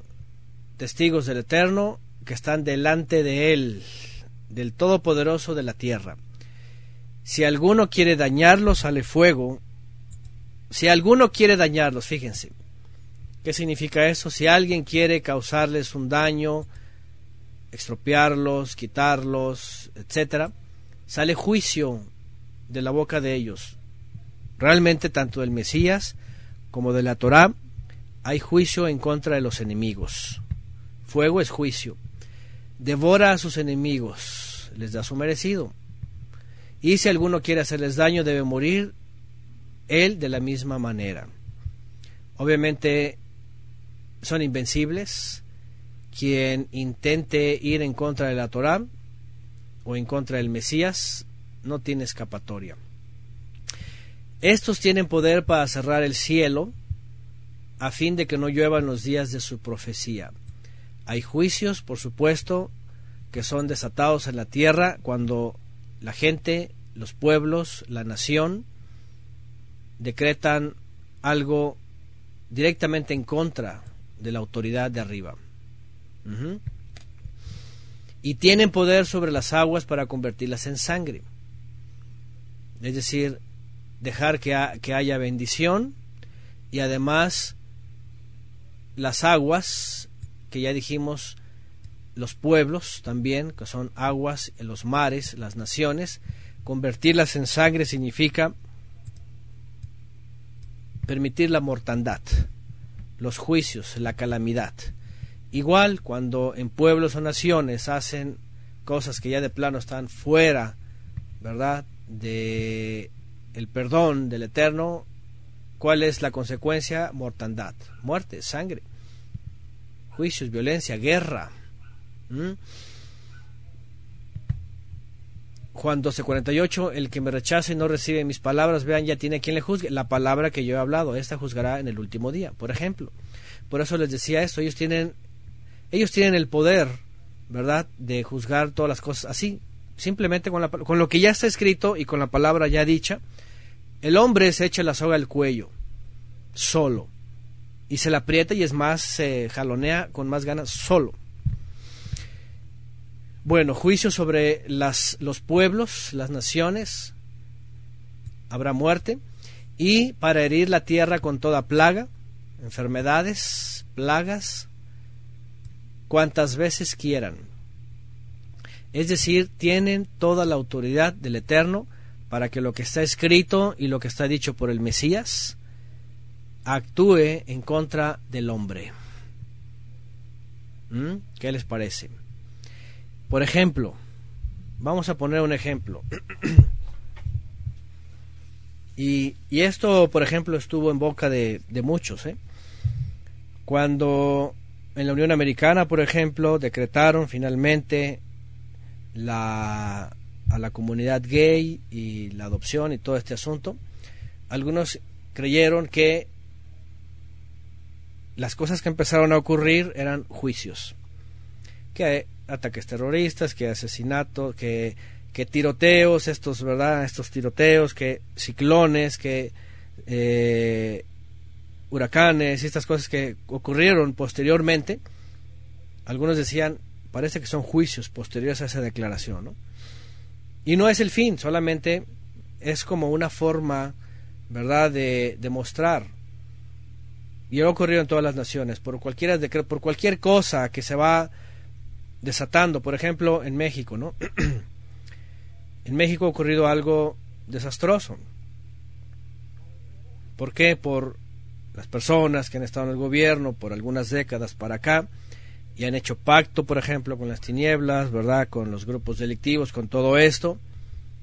¿Qué queda? Una nación dañada por la violencia, por la muerte, los asesinatos, la sangre derramada, pueblos, ¿verdad? Lastimados, lacerados por estos flagelos de la violencia, la delincuencia, el narcotráfico y todo, y se convierte en una zona de guerra. ¿Mm? Y los exenios pasados, México tiene estadísticas horribles, cientos de miles muertos, ¿verdad? Por año. Entonces son igual juicios, son cosas que por causa de las tinieblas vienen estos juicios. Y es sencillo, el Mesías lo dijo, y también la Torah lo dice, tu pecado te alcanzará. Las consecuencias de los actos de las personas traen consigo muerte, traen mortandad, traen sangre derramada. Pueden convertirlas, herir a la tierra con plagas, enfermedades. Todas estas cosas que de pronto una plaga, ¿verdad? De, tal enfermedad, de la otra, de una, de la otra. Tú dices, ¿por qué? Pues la sociedad está lastimada, está afectada. Sola se hace daño. Como les dije hace rato, se echan la soga al cuello solitos. Y las consecuencias son eso, muerte, plaga, destrucción, enfermedades, genocidios, etcétera. Bueno, vamos a tratar de ir viendo, porque estos testigos, la mayoría están pensando que es Moisés y Elías y que van a salir en algún momento y que todos se les van a echar encima y anticristo los va a matar, pero luego van a resucitar y van a hacer que no llueva y o sea, están pensando en cosas literalistas, esperando según el judaísmo, está hecho el dispensacionalismo. Por otro lado, vemos quiénes son los testigos, cómo testifican, cómo ya está escrito, cómo con el poder de la palabra ya está sentenciado el juicio y cómo la humanidad se busca solos la sentencia. Cuando hayan acabado su testimonio, la bestia que sube del abismo, y eso es muy importante, a ver, cuando hayan acabado su testimonio, hay una bestia que sube del abismo, y aquí lo primero que vemos, óndale, pues aquí ya hay una participación más, una bestia. Hará guerra contra ellos y los vencerá y los matará. Ándale, pues, qué bestia. Aquí tenemos una uh, transpolación, ¿verdad? Entre un evento y el otro, que se están uniendo y te está mostrando un episodio en donde está conectado. Están los dos testigos. Primero, lo primero, a ver, vamos a recapitular. ¿Ok? Se desatan los sellos, viene una serie de acontecimientos, vienen siglos, viene la religión, Constantino, su caída, eh, invasiones, oscurantismo, la palabra está escondida, está oculta Después viene esta revolución del pensamiento humano, las tinieblas que salen, y después vienen esos dos y se vuelve a testificar. Pero de pronto las tinieblas se niegan y en el momento de testificar aparece una bestia. Y cuando, cuando pensamos en la, la bestia, también tenemos que recapitular en la historia. A ver, ¿qué es una bestia? ¿Qué guerra va a hacer contra ellos? ¿Y cómo los va a vencer y cómo los va a matar? Ándale. Sus cadáveres estarán en la plaza de la gran ciudad que en sentido espiritual se llama Sodoma y Egipto. Vamos a ver ahorita, según la historia, qué ciudad, en donde, por cierto, por todo este movimiento, el sodomismo es aceptado y además el culto dentro de su gobierno, que son logias, y es el culto de las logias, por cierto, está basado en la escuela de misterios del ojo de Horus, tú ya entiendes, ah, aquí está hablando de una faceta de homosexualismo y una faceta de la religión egipcia. Qué interesante. Y estos van a hacer guerra contra los testigos. Es decir, es toda la rebeldía que está emergiendo de entre los humanos que adoran a los demonios, que son adoradores de Satanás y que van a querer impedir el testimonio de la Torah y el testimonio del Mesías. Y que aparentemente los va a matar, los van a matar, y aparentemente, otra vez en un sentido figurado, sus cadáveres estarán expuestos, pero dice, y los pueblos, tribus, lenguas, naciones verán sus cadáveres, o sea, el, el momento y el hecho de querer destruir o querer excluir de la humanidad la Torah y el Mesías, por tres días y medio y no permitirán que sean sepultados, los moradores de la tierra se regocijarán, la gente se alegrará. Este es algo que pasó muy interesante, ahorita vamos a hablar de la historia, cuando la gente finalmente dijo, ya, por fin, y echándole la culpa a la religión, al oscurantismo, a la Edad Media, dijeron, por fin, vamos a alegrarnos, se acabó la religión, por fin viene la edad de la luz, del razonamiento, del raciocinio, de la inteligencia, vamos a salir a la luz, a destapar todos los conocimientos. Parece que no, pero hay un evento muy interesante. Se enviarán regalos unos a otros porque esos dos profetas habían atormentado a los moradores de la tierra. Imagínense cuál es el tormento de los moradores de la tierra obediencia, santifíquense, dejen de la idolatría, dejen la hechicería, dejen todo eso. Eso es el tormento de los moradores de la tierra. Después de tres días y medio entró en ellos un espíritu de vida enviado por el Todopoderoso. Se levantaron sobre sus pies y cayó gran temor sobre los que vieron y oyeron una gran voz del cielo que les decía, suban acá. Y subieron al cielo en una nube y sus enemigos los vieron. Esta escena, ya saben, Obviamente es muy fantasiosa para el dispensacionalismo porque está hablando de dos personas que las matan, que dejan sus cuerpos en la plaza de no sé dónde y que luego son resucitados y van volando. Todo eso es la escena literalista, ¿verdad? Construida bajo el judaísmo, bajo el judaísmo de Moisés y Elías. Pero si hablamos de visiones y son imágenes y hay que describirlas y hay que encontrar el significado y el momento, ahí es donde entra el, el conflicto, el problema, ¿no? Suban 13. En aquella hora hubo un gran terremoto, estremecimiento a través de los pueblos.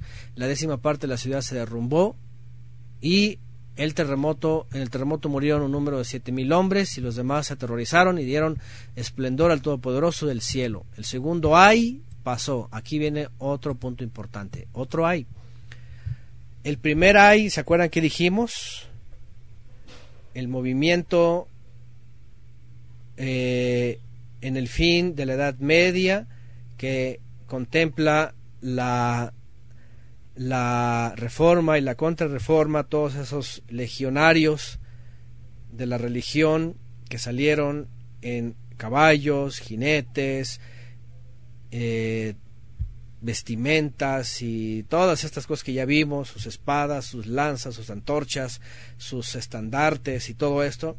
El primer ay dijimos impacta directamente a los pueblos y es una persecución generalizada de lo que queda del imperio romano escenificado en una mujer que ha estado gobernando durante la Edad Media y que quiere contrarrestar el ataque de este movimiento que va emergiendo como si se tratara de religiones. ¿Se acuerdan que hablamos hasta de la película esta Ángeles y Demonios? Hay un libro que dicen los ángeles pues son los la iglesia y los demonios pues son los Illuminati, unos salieron del otro, pero al final de cuentas traen el primer ay estas guerras entre ellos, persecuciones, órdenes, la, eh, el santo oficio que le llaman, la, los caballeros de Malta y que las órdenes de acá y que de allá, todo eso el primer ay, porque impacta a, a los pueblos y hay mucha mortandad. Pero el otro ay tiene que ver con lo consecuente de de la imposición de la democracia. los movimientos revolucionarios que van terminando hasta las Primera y Segunda Guerra Mundial, que tiene que ver con lo mismo.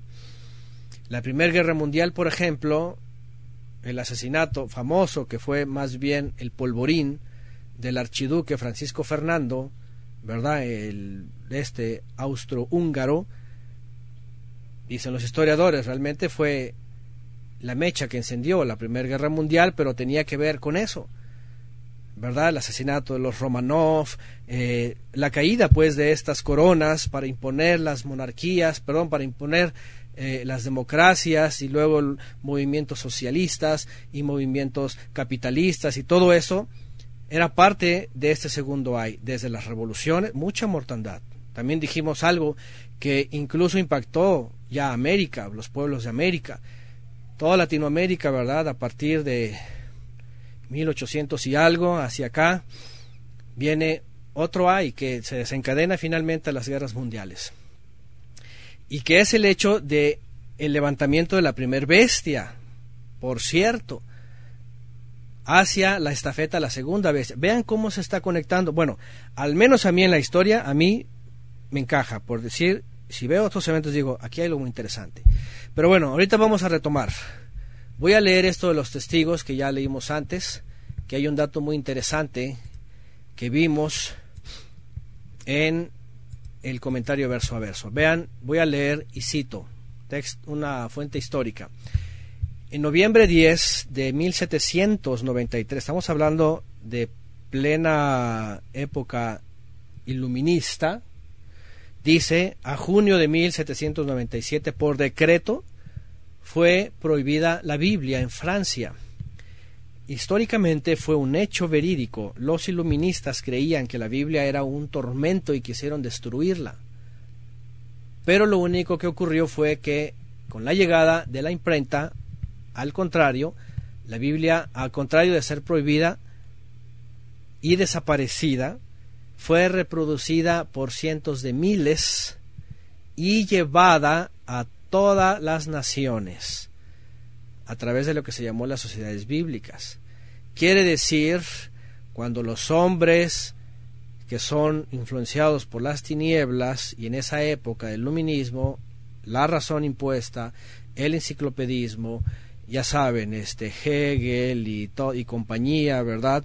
Eh, eh, Baruch Espinosa y todos estos enfermos eh, como se dice, filósofos y antibíblicos y anti-Torah y anti-Yeshua, creyeron que iban a darle un fin a la predicación de la palabra y quisieron matar a los dos, dos testimonios del Eterno, que es la Torah y el Mesías, y los exhibieron y fue público esto, y en Francia y a los alrededores la gente se alegró y creyeron que estaban terminando con la iglesia, porque el punto era también contra la iglesia y el oscurantismo, pero básicamente iban en contra de la palabra, hubo un shock para ellos, ¿verdad? Cuando de pronto, y muy interesante porque cuando habla aquí que leímos de los días, vean qué interesante, por 1270 días, hay alguien que hizo el cálculo y dijo, oye, del 10 de noviembre de 1793 a junio de 1797, hay estos días, y dice, y esa época fue cuando decretaron esto, por decreto estaba prohibido y la gente estaba parece que gozando, alegre, que por fin se había acabado la época del oscurantismo, que por fin la luz iba a resplandecer y el conocimiento y la razón de la humanidad y el enciclopedismo y toda la filosofía y entre uno de ellos está sí, Voltaire justamente, de los principales representantes de la Ilustración, esto también es histórico y está, e, es verídico y está en la historia. Él dijo, dice, la Biblia y la cristiandad desaparecerán en los próximos 50 años. Hay un hecho que está también registrado, por aquí lo tengo yo, en donde dicen que lo más interesante es de que todo este movimiento desarrollado por todos esos disquepensadores, ¿verdad? Diderot, Allenbert, eh, Angel y todos estos eh, que querían darle un fin a la Biblia, al Mesías, a la Torah, a la instrucción, a todo esto, y que uno de ellos era este Voltaire y dijo, se va a acabar, la siguiente generación ya no va a haber Biblias, nadie va a conocer la Biblia, el, el famoso libro, que bueno, para entonces había sido por la religión oculto, conservado, manipulado. Este Voltaire dice la historia ¿ah? que lo que lo único que hizo es quedar en ridículo. cuando dice la historia cuando justamente cuando pasaron estos días que era aproximadamente tres años y algo dicen en la misma casa de este individuo Voltaire pusieron la primer imprenta del famoso Gutenberg. Y interesantemente, lo que hace es todo lo contrario. Todo lo contrario fue es, en vez de empezar la destrucción del testimonio del Mesías y el testimonio de la Torah, lo que hace Gutenberg es, vamos a reproducir la Biblia por primera vez, de forma masiva. ¿Qué les parece?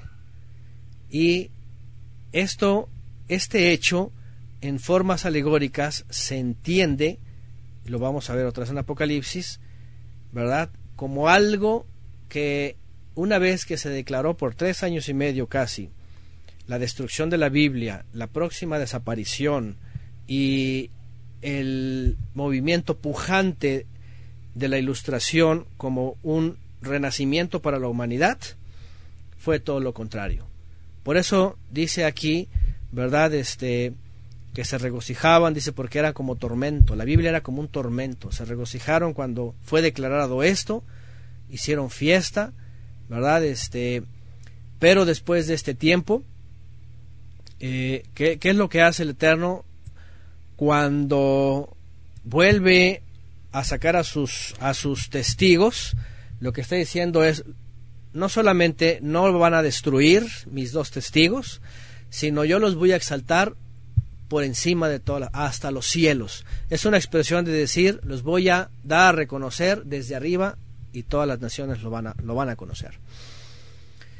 Cuando dice subid acá y subieron al cielo y una nube, sus enemigos los vieron, quiere decir, en vez de ser enterrados para siempre, fueron exaltados hacia arriba y fueron reconocidos entre todos los pueblos lo que hace el Eterno básicamente con esos acontecimientos es, el hombre quiere una cosa y el Eterno usa sus instrumentos para otra cosa y les da toda la vuelta. ¿Mm? ¿Qué les parece? Voy a leer esta parte que tengo escrita que leí en aquella ocasión. Dice, para entender correctamente el fenómeno de la ilustración hay que recurrir a sus fuentes de inspiración fundamentales la filosofía de Descartes, basada en la duda metódica para admitir sólo las verdades claras y evidentes, y la revolución científica de Newton apoyaba en unas sencillas leyes generales de tipo físico. Los ilustrados pensaban que estas leyes podían ser descubiertas por el método cartesiano y aplicadas universalmente al gobierno y a las sociedades humanas, vean al gobierno y a las sociedades humanas. Por ello, la élite de esta época sentía enormes deseos de aprender y de enseñar lo aprendido, siendo fundamental la labor desarrollada por Diderot y de Allenbert, cuando publicaron la, dice aquí, eh, Enciclopedia de la Razón, de la Ciencia y de las Artes en 1751 y 1765, completada en 1764 con el diccionario de eh, filosofía de Voltaire. Este Voltaire es el que dijo, se acabó la Biblia, en 40 años ya no va a haber más. Corrientes de pensamientos que vienen de ahí, antropocentrismo, racionalismo, hipercriticismo, pragmatismo y todos los sismos, vean. Imitación, idealismo.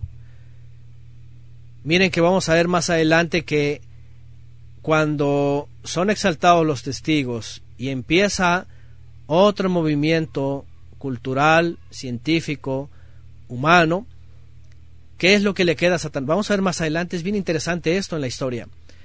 Porque, ¿qué es lo que le queda a Satanás? Ya no puede andar asesinando a todo el mundo. ya no puede eh, dejar de hacer nada.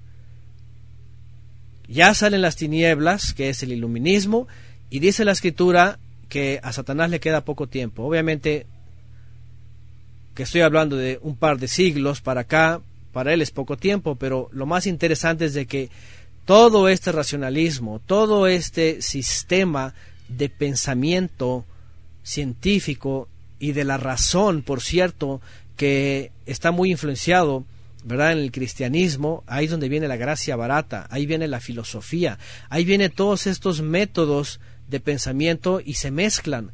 Por eso la Torá ya no brilla como debe de brillar, sino que está mezclada.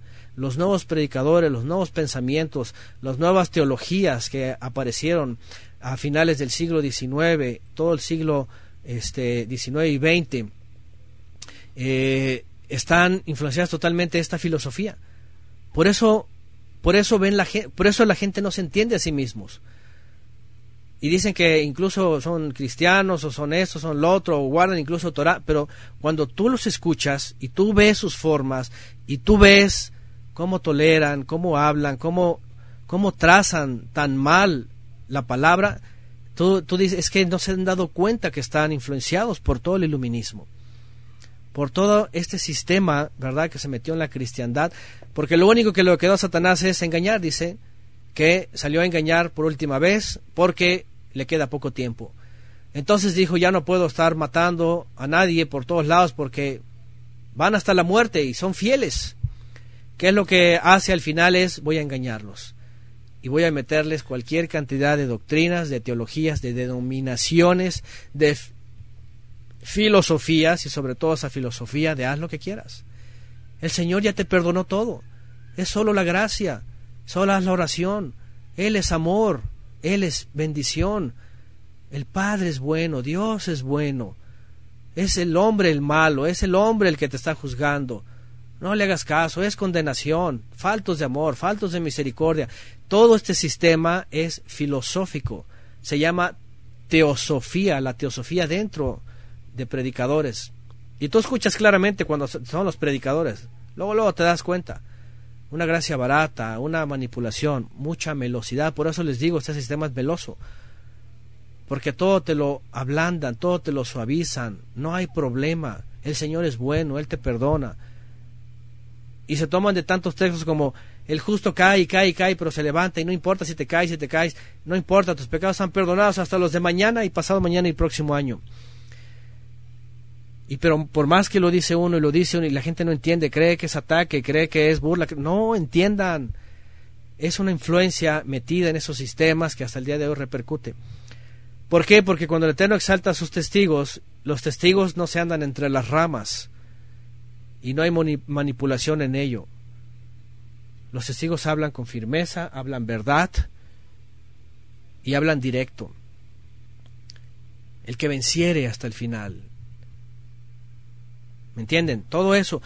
Por eso cuando estudiamos las palabras del Mesías, los que han estudiado con nosotros la serie, por ejemplo, este Yeshua, el profeta al cual oír, tú vas por las palabras de Yeshua y Yeshua no se tienta el corazón cuando no se lo tiene que tentar. No tiene corazón de pollo, ni se anda entre las ramas, así, ay, bueno, pues es que, ay, sí, pobrecito. No.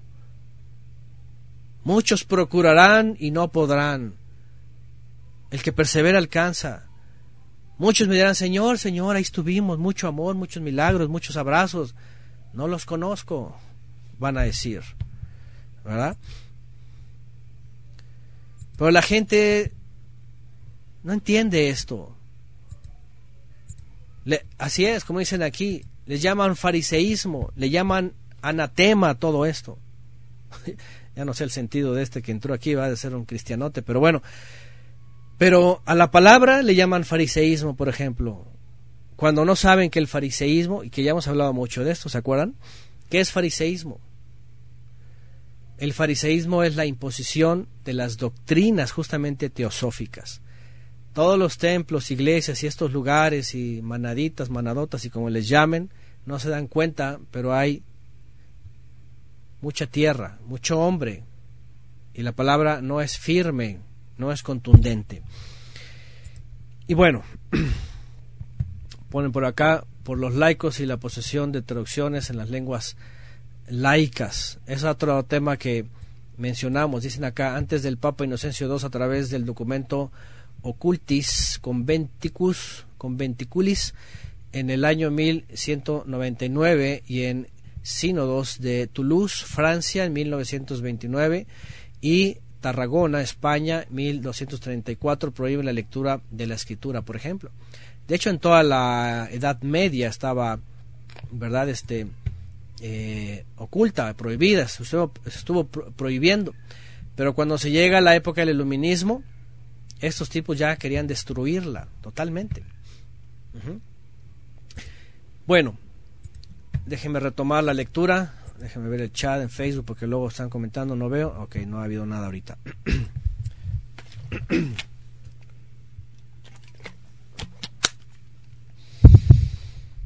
Bueno,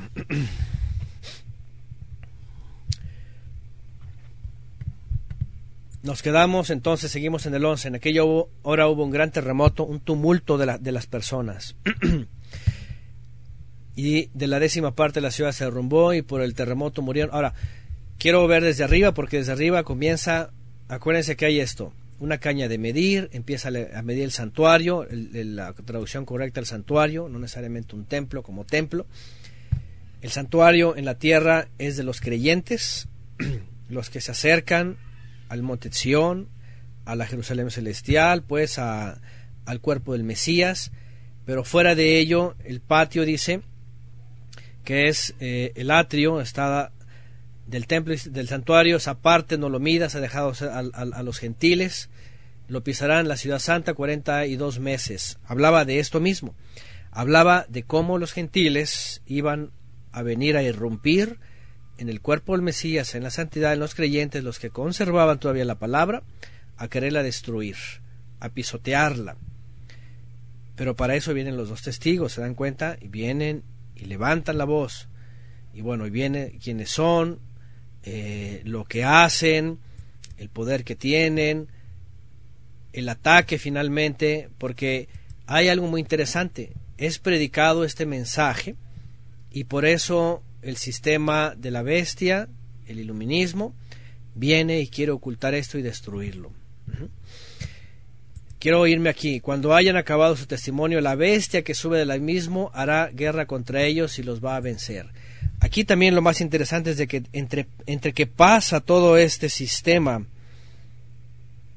esta transición de las monarquías, de la Edad Media, de toda la religiosidad, todo esto, y emerge el iluminismo, el enciclopedismo, la filosofía, el racionalismo, todos estos sismos también. Hay un momento de predicación, hay guerra contra la palabra y el Mesías. Eh, y lo más interesante es de que esto se da en Francia, ¿verdad? Con la revolución, la toma de la Bastilla y todo lo que pasó, el movimiento iluminista, la libertad, esa mujer expresada ahí, una mujer, ¿verdad? Desfachatada con la libertad y, y la luz y todo esto. Lo más interesante es de que en este momento dice que hay una bestia que sube del abismo. La bestia que sube del abismo hará guerra contra ellos. ¿Cuál bestia? ¿Y por qué? Más adelante vamos a hablar, de hecho, ya de las, de las bestias que emergen, ¿verdad? ¿Dónde está? Primero está lo de la séptima trompeta. Dice por acá, tanto Engels como Marx leyeron la Biblia, pero la usaron para sus fines políticos. Marx decía que el opio de la sociedad es la religión.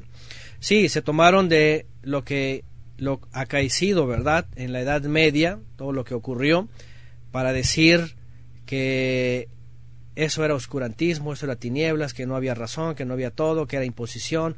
Ya saben, porque el catolicismo obviamente imponía cosas extrañas y enfermas, ¿no? ¿Verdad? Religión, ritos, la religión impuso la tierra plana, por ejemplo, ¿no? Que ya después con demostraciones científicas dijeron, estos están locos, ¿cómo te pueden imponer el terraplanismo si esa es una idea de la Edad Media y es pura locura? Cosas de esas obviamente en parte tenían razón los pensadores. Porque decían, es demasiado la religión. Y sí, era el problema de la religión. Y ya para ese entonces el Vaticano, ¿verdad? El vaticinio. Pero no significaba que era la palabra del Eterno y era el testimonio del Mesías y la Torah.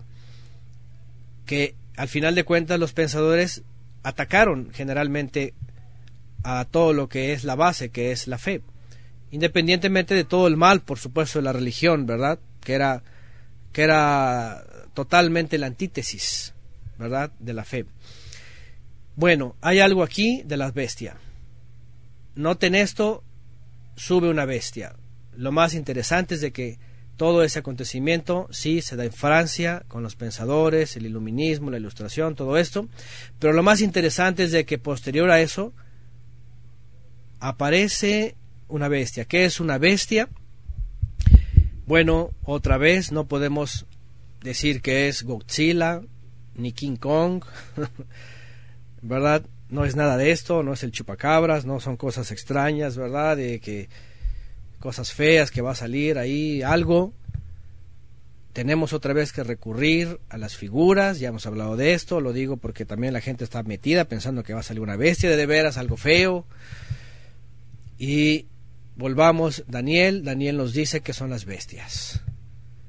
Daniel en las visiones que interpreta y que tiene, y primero la estatua y luego las bestias y, y se le empieza a revelar, evidentemente son hegemonías, naciones hegemónicas, o imperios, naciones que imperan en todo el orbe.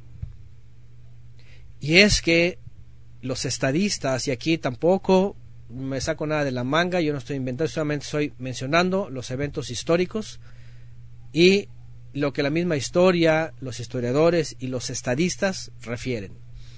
Cuando cae Roma se acaba el último imperio que existió en la historia moderna, o en la historia reciente, ¿verdad?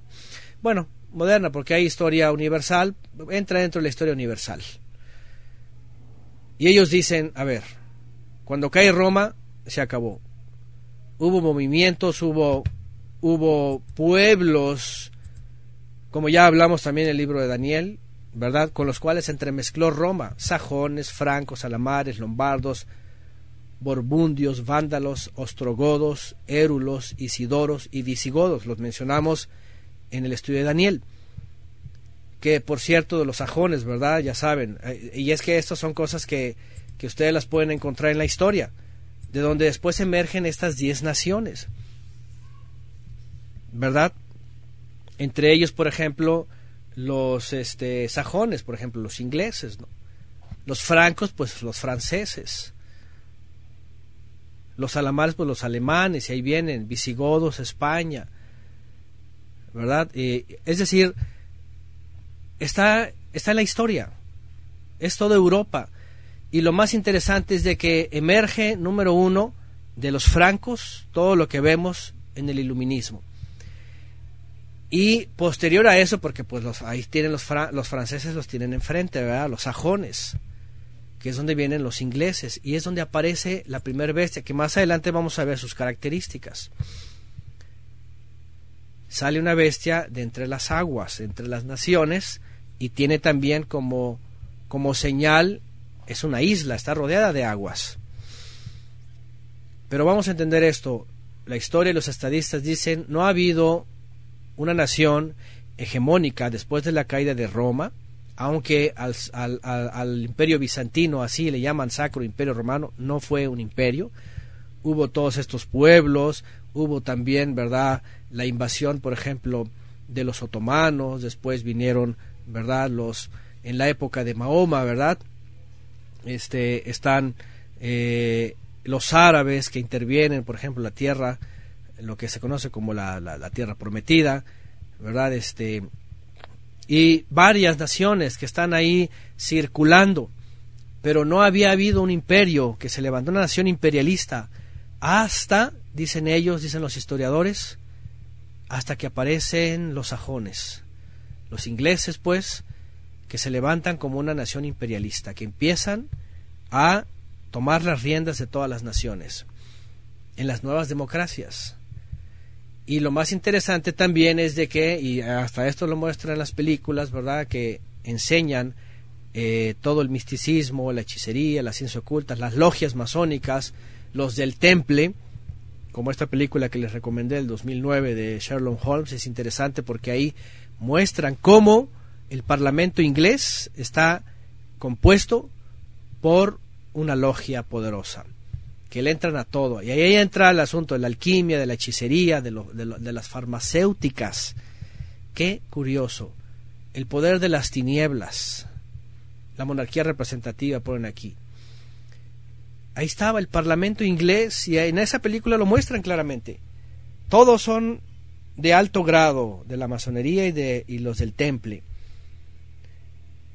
Y entre una cosa y la otra se mueven ahí las tinieblas. Hay sacrificios, hay eh, conjuros, hay alquimia, hay ciencia moderna, entre comillas, porque ya también hablamos de esto, de los caídos, de, de, de las estrellas que caen y que empiezan a interactuar.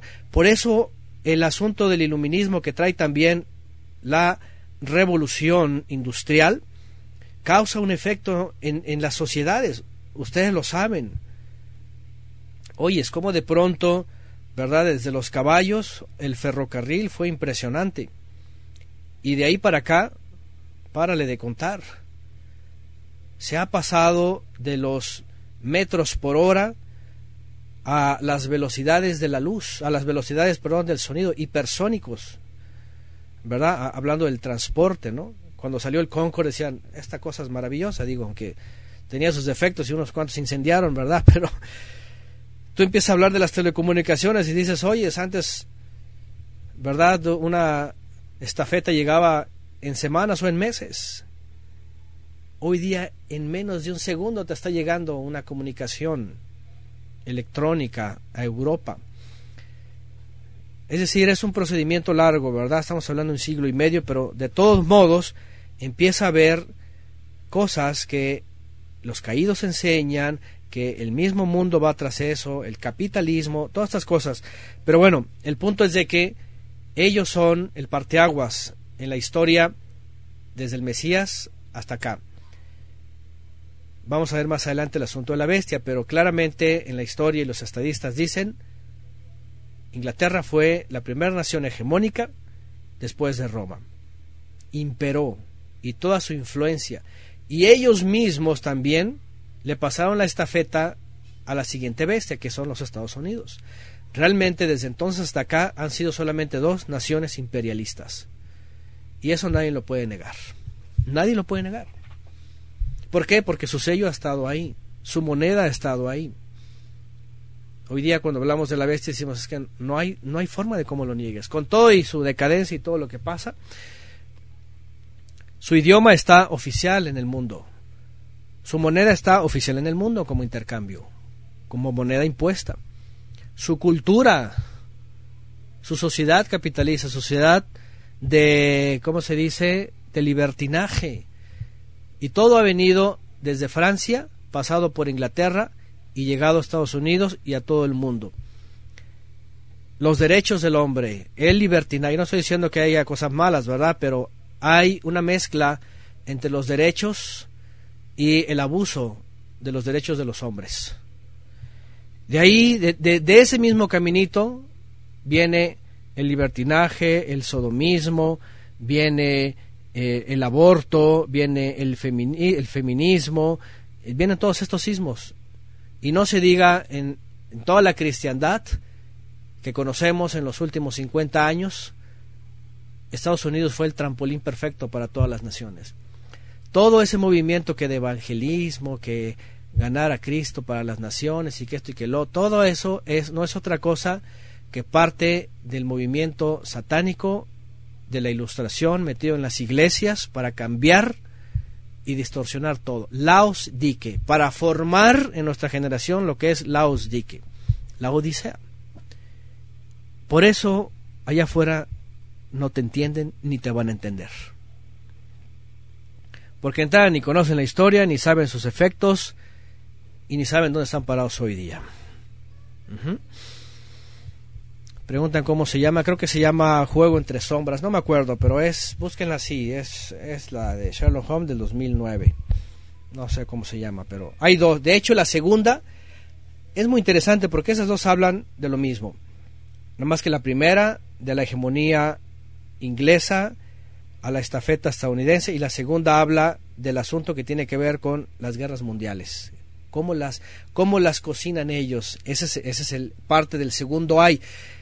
Es maravillosa la historia, cómo está conectada. Esos eventos son, están conectados, ¿verdad? Desde la reforma, pasando por la revolución industrial, el iluminismo, todo el enciclopedismo, hasta la Primera y Segunda Guerra Mundial. Maravillosamente están conectados. Juego de sombras se llama, creo que esa es la primera, ¿verdad? Y ahí se habla de eso, no la vean hoy, Shabbat no vean estas cosas. Vean la mañana, profanen, profanen el día de, de Constantino, ¿verdad? No hoy. y, es, y es para adultos, ¿eh? Porque salen cosas ahí de sacrificio, hechicería, no es para niños, es para menores. Y escenas que no, que no digo, no sé por qué las ponen, pero bueno. Este, no es para menores, no es para menores. Pero es muy interesante que ella habla de eso, sobre todo sociedades secretas, eh, el imperio británico, la manipulación de Europa, eh, las guerras mundiales, la estafeta a Estados Unidos, su sello, cosas místicas. Eh, ahí es, es, es, bien interesante. Y lo más interesante también es de que este escritor, por supuesto, estaba hablando de su contexto en su época, siglo XIX, mediados, y hagan de cuenta que nos presenta justo lo que dice Apocalipsis. Hoy día se entiende mucho mejor. Pero bueno, esto es. esto es. El punto aquí es, hubo un momento en donde se volvió a predicar la palabra, estos iluministas quieren destruir la Biblia, quieren desaparecerla, el Eterno usa a un simple hombre que hace un aparente simple invento para exaltar a sus dos testigos y volverlos a llevar de regreso hacia arriba, hacia que se vean y sean anunciados. Y por eso se le dice a Johanán, toma el rollo y es necesario que prediques otra vez, que profetices, o sea, que profieras la palabra. ¿Mm? Dicen por acá en Estados Unidos fue Billy Graham quien impulsó todo el evangelismo, él fue sionista, además tenía así. De hecho, de hecho es uno de los instrumentos, eso ya es más para acá, obviamente. Pero fue uno de los trampolines que llevó toda, toda, todo este, toda esta teosofía de Blavatsky y de todas las sociedades secretas. Ya hemos estudiado tanto. De, fíjense que me han preguntado a veces que yo menciono esto, hermano, ¿dónde habla de eso? ¿Dónde? en el año 2009, ¿verdad? Que di un montón de clases de estas y hablé un montón de esos detalles y de cómo apareció todo esto desde 1800 finales para acá. No los grabé. Había tantas clases. Por ahí anda Berito. Yo no sé si Berito las recuerda allá en Mérida. Allá en su casa estábamos hablando de esos temas cada jueves, todos los jueves. Ah, ya dice, que se tuvo que ir a la clínica. Bueno, Berito ya salió. Pero cada jueves dábamos temas sobre estos puntos y, híjole, la verdad que no, esa época no grababa yo, no grababa. Pero me acuerdo de muchos detalles que mencionábamos y que impactantemente se ven en Apocalipsis. Se ven. y bueno, haciendo uso de la historia, la verdad es de que ustedes agarran dispensacionalismo y, pues también te dan una explicación, ¿no? Aunque todo se te lo mandan al futuro. Es ambiguo, te dicen, ah, va a pasar esto, va a pasar lo otro, no te dicen que, no, que, no, que, ha pasado. Pero, por otro lado, la interpretación histórica, tú buscas estos datos, de veras, son asombrosos. El humo que sale, eh, el iluminismo, eh, el fin de la Edad Media, la, la revolución, de veras, todo eso es es para mí es impactante ¿eh? en, la, en la historia. Bueno, ¿será posible tomar las preguntas aquí? No estoy seguro. Es material que es mucho, es muy amplio y además este lo que quiero más bien con esto con Apocalipsis es resumir las cosas importantes. Es tomar lo que nos va concordando con la historia. Lo demás, la verdad es de que hay mucho por ahí, ¿no? En internet no sé si pueden encontrar eso. No, esto yo no lo grabé, no se publicó. Ah, en, en internet encuentran de todo. Ah, tengan mucho cuidado también porque no siempre es el punto bíblico histórico, sino a veces se agarran de cosas místicas y hay un montón de expositores que hablan de todo, que sumerios, que nunakis, que no sé qué, pero ya si hicieron su propia religión y hablan de un montón de cosas locas. bueno, este, pero por otro lado, bíblico histórico, a mí la verdad me fascinó. Y yo lo pude encontrar la historia y dije, wow, esto está impresionante. Y bueno, sí, se ocupa también ir poco a poco, ¿no? Hay muchos, ahorita soy solamente tocando eventos, momentos, personas, ocasiones, claves, para más o menos ir hilando.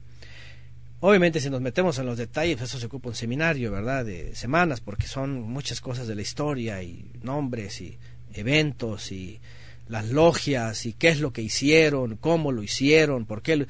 Cuando se meten en todo ese asunto, imagínense, yo cuando escribí esto, de hecho, pues ahí está en Apocalipsis, mencioné varias cosas, ¿verdad? De las logias, de los movimientos, de.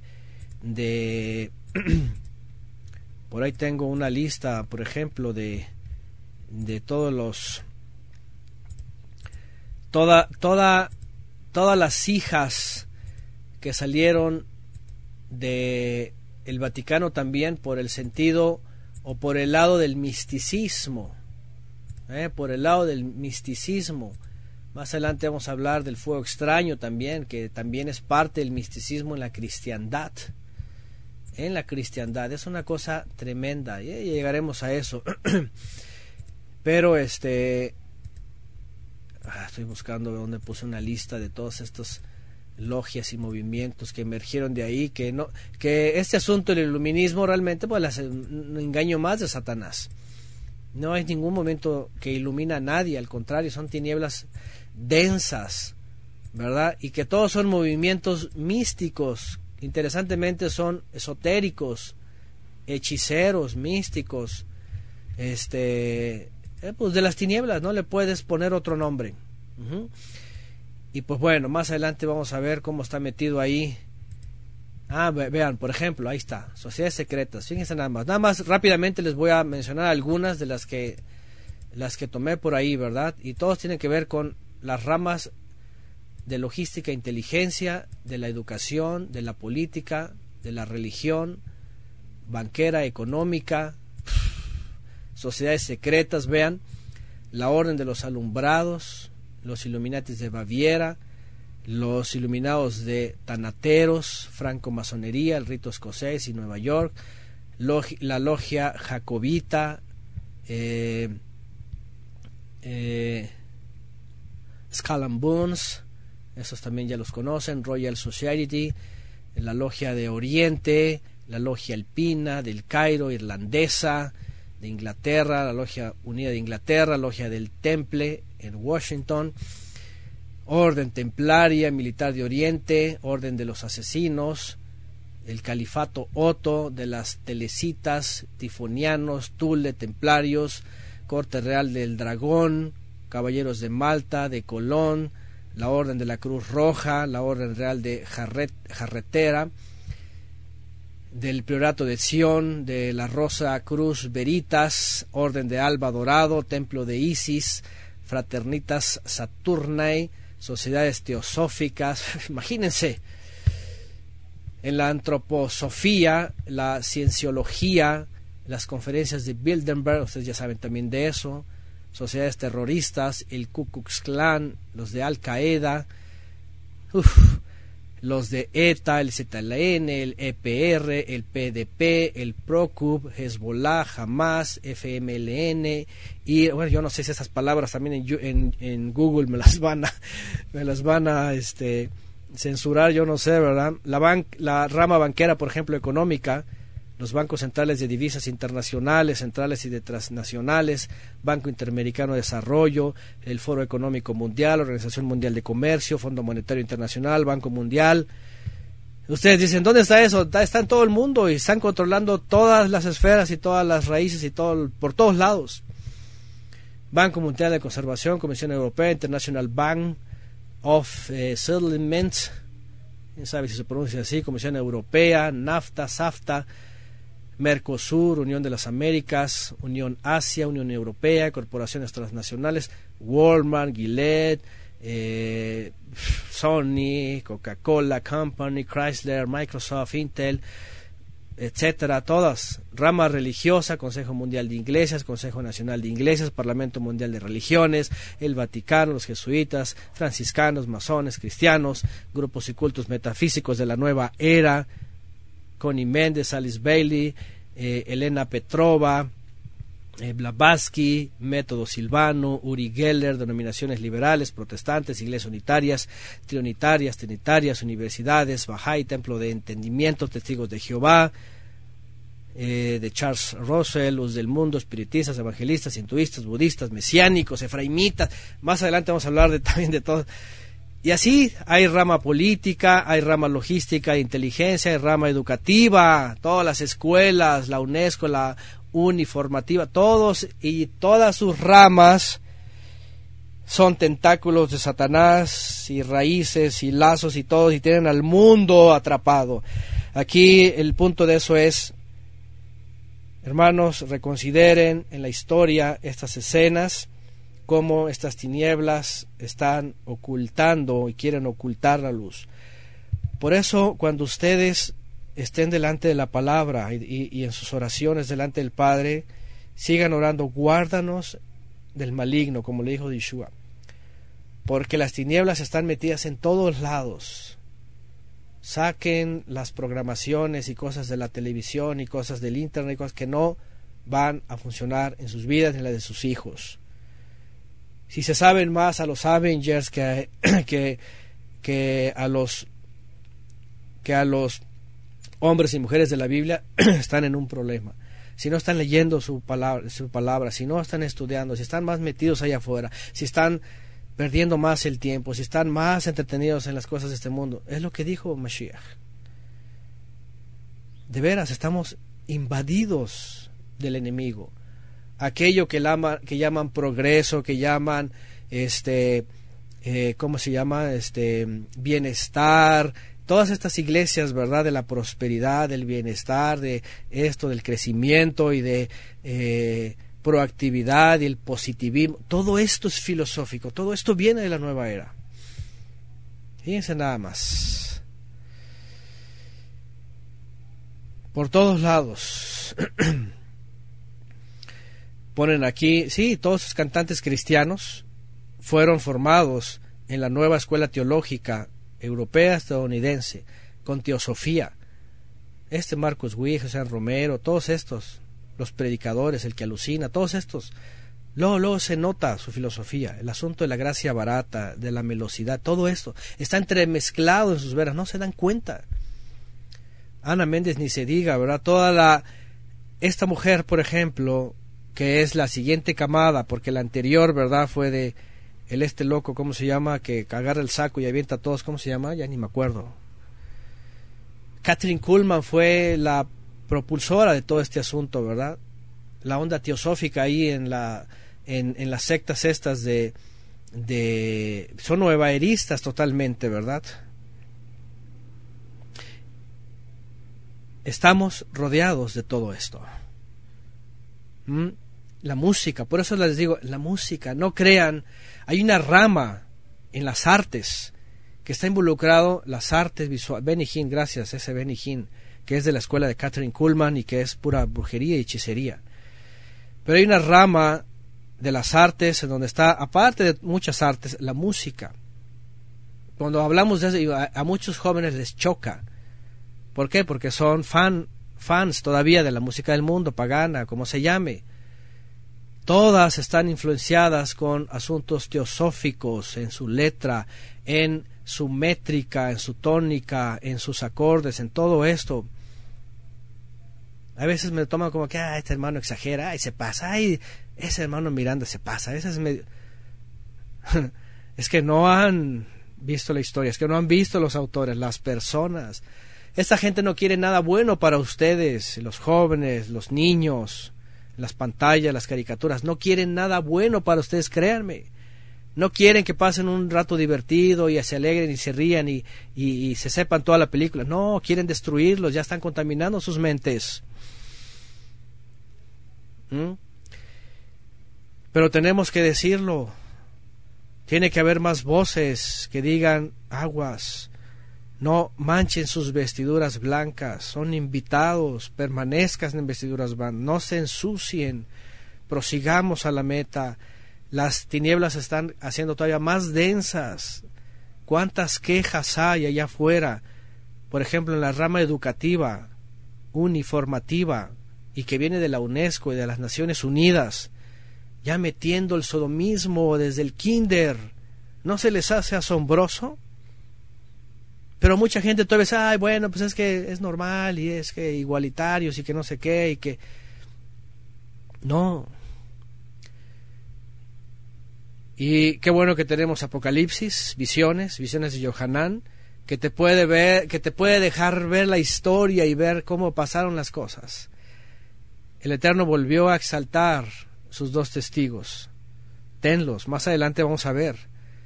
Dice que dichosos somos, ¿qué dice? Los que guardan los mandamientos, un testigo, y tienen el testimonio de Yeshua, el otro testigo. En el mundo solamente vamos a hacer esta diferencia. Los que guardan la Torah y tienen el testimonio de Yeshua.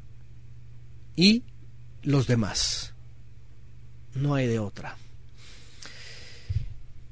Y qué bueno por este pergamino, ¿verdad? El mundo obviamente está metido en eso y hasta en las iglesias. Y sí, como pone aquí Gabriela, 1 Corintios 2.14, pero el hombre animal, y no es que Pablo quiera ofender, ¿verdad? El hombre terrenal, el hombre natural, el hombre animal, no percibe las cosas que son del Ruach de Elohim porque le son locura no las puede discernir porque se han de discernir espiritualmente. No pueden entenderlas entrada. ¿Mm? Dice Marcel y Fari, nosotros antes de venir a la Torah estábamos en una iglesia de Hilson, esas son de las peores. y era más mundo que otra cosa, gracias al Eterno sacó de esa apostasía. Bendito el Padre porque es la verdad.